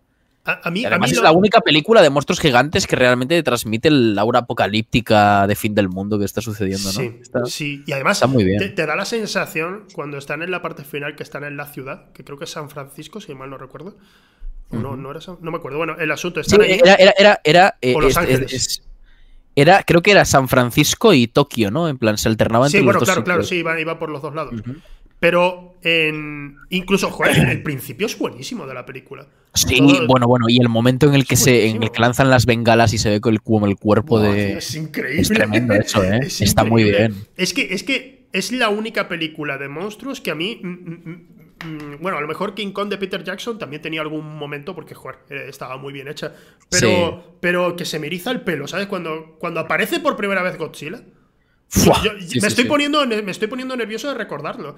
Y no soy, o sea, me llamo Zekiotzilla, sí, pero no soy muy fan Porque es muy verosímil, tío. porque es muy verosímil. Exacto, y eso está muy guay, en plan de. Creerte un monstruo es difícil. Es muy difícil, pero en Godzilla lo hacen tan bien que te lo crees, tío, te lo comes. Y cuando están saltando, tío, están saltando haciendo paracaidismo por encima de la ciudad está luchando Godzilla contra los sí, sí, sí, sí, sí, y estás escuchando la música de 2001, uno decía en el espacio. Que sí, que sí, cuando están cayendo con esa música infernal, tío, ahí, en que parece que están cayendo al infierno. Es tremendo eso, ¿eh? Es, muy, es que tiene, tiene muy buenas escenas la película, por eso me sorprende un 5, tío. Un 5, no, sé, no sé, tío, mínimo por, por lo visual solo, yo debería tener mucho más. Pero bueno, no sé, ya lo que diga la gente. Eh, tiene su importancia, pero esta vez están equivocados, y vengo a demostrarlo. La, recomiendo bastante esta película. Y, ¡Hijos de puta! y bueno, bueno, ya para despedirnos, eh, ¿cómo te lo has pasado, Jordi? Ahora, me lo he pasado muy bien, Zekio, me lo he pasado de puta madre. Siempre está. Bueno, que, que, yo contigo solo había hablado en Twitch States. había sido mi consejero amoroso, me parece, así que. Es verdad. Es verdad, de, hecho, fue, de hecho fue que habías dicho, sí, me dedico al tema, al tema de análisis de guiones, de esto, de lo otro. Y, y, recuerdo que te saqué de ahí en plan, oye, te voy a dar un consejo. Te saqué y te dije, oye, ¿te puedo mandar un guion y me, y me lo analizas, por favor? Y me dices tú, si me pagas lo hago. Digo, ostras, bueno, eh, déjalo, déjalo, venga. Eh, Está muy gracioso. Y nada, o sea, no habíamos hablado nunca, a pesar de Twitter y tal y todo eso, ¿vale? Pero nunca habíamos hablado así en llamada y tal, y joder, me lo ha pasado de puta madre, tío. Igualmente. Me genial. Es un placer. Ahora mismo no, no puedes repetir ahora mismo en el programa porque ahí ya hay una serie de invitados en las próximas semanas, pero algún día vuelves y hablamos de cualquier otra mierda. pero cuentas, cuentas, siempre con mi apoyo hacia el programa y con. O sea, yo al programa te lo promociono por donde haga falta, tío. Me parece cojonudo que se hagan cosas así en Twitch, tío. Muchísimas gracias, muchísimas gracias. Debo recordar también que aparte de este programa que tenemos aquí, está No hay peli mala en mi canal de, de Twitch, en Cequiocilla, que lo hacemos los domingos a las 7, que lo hacemos un grupo de colegas. Y a lo mejor hay. Muy invitados, invitados de lujo, ¿eh? Sí, es, es el Flavor, tío. no, no, Flavor, Elena también. Está Elena, está Randy. bueno, y hay gente que todavía no ha salido, pero son invitados de lujo en general. Y vais a ver. Sí, sí. Y, eh, y, por supuesto, aquí pues vais a todos los miércoles a las 8. Eh, siempre va a haber un invitado nuevo. Y como hoy hemos hablado de guionismo y, de películas en particular, a lo mejor la semana que viene viene alguien y hablamos de anime. Dios no lo quiera. Pero podemos acabar hablando de cualquier cosa, que es lo que me gusta mucho de este programa, que, que no, no sé por dónde va a ir la conversación, pero siempre es entretenida. Bueno, caballero, yo me tengo que ir marchando ya porque me están esperando, me están diciendo, vente, coño, vente. Gente, nos despedimos. Muchísimas gracias por haber estado aquí. Un programa muy bonito, muy entretenido. Y un besito para todos. Disculpad a los que habéis llegado ahora y, y no queráis de una despedida, pero esto es el final, gente. Muchísimas gracias y nos vemos el miércoles que viene a las 8. Hasta luego. Chao, chao.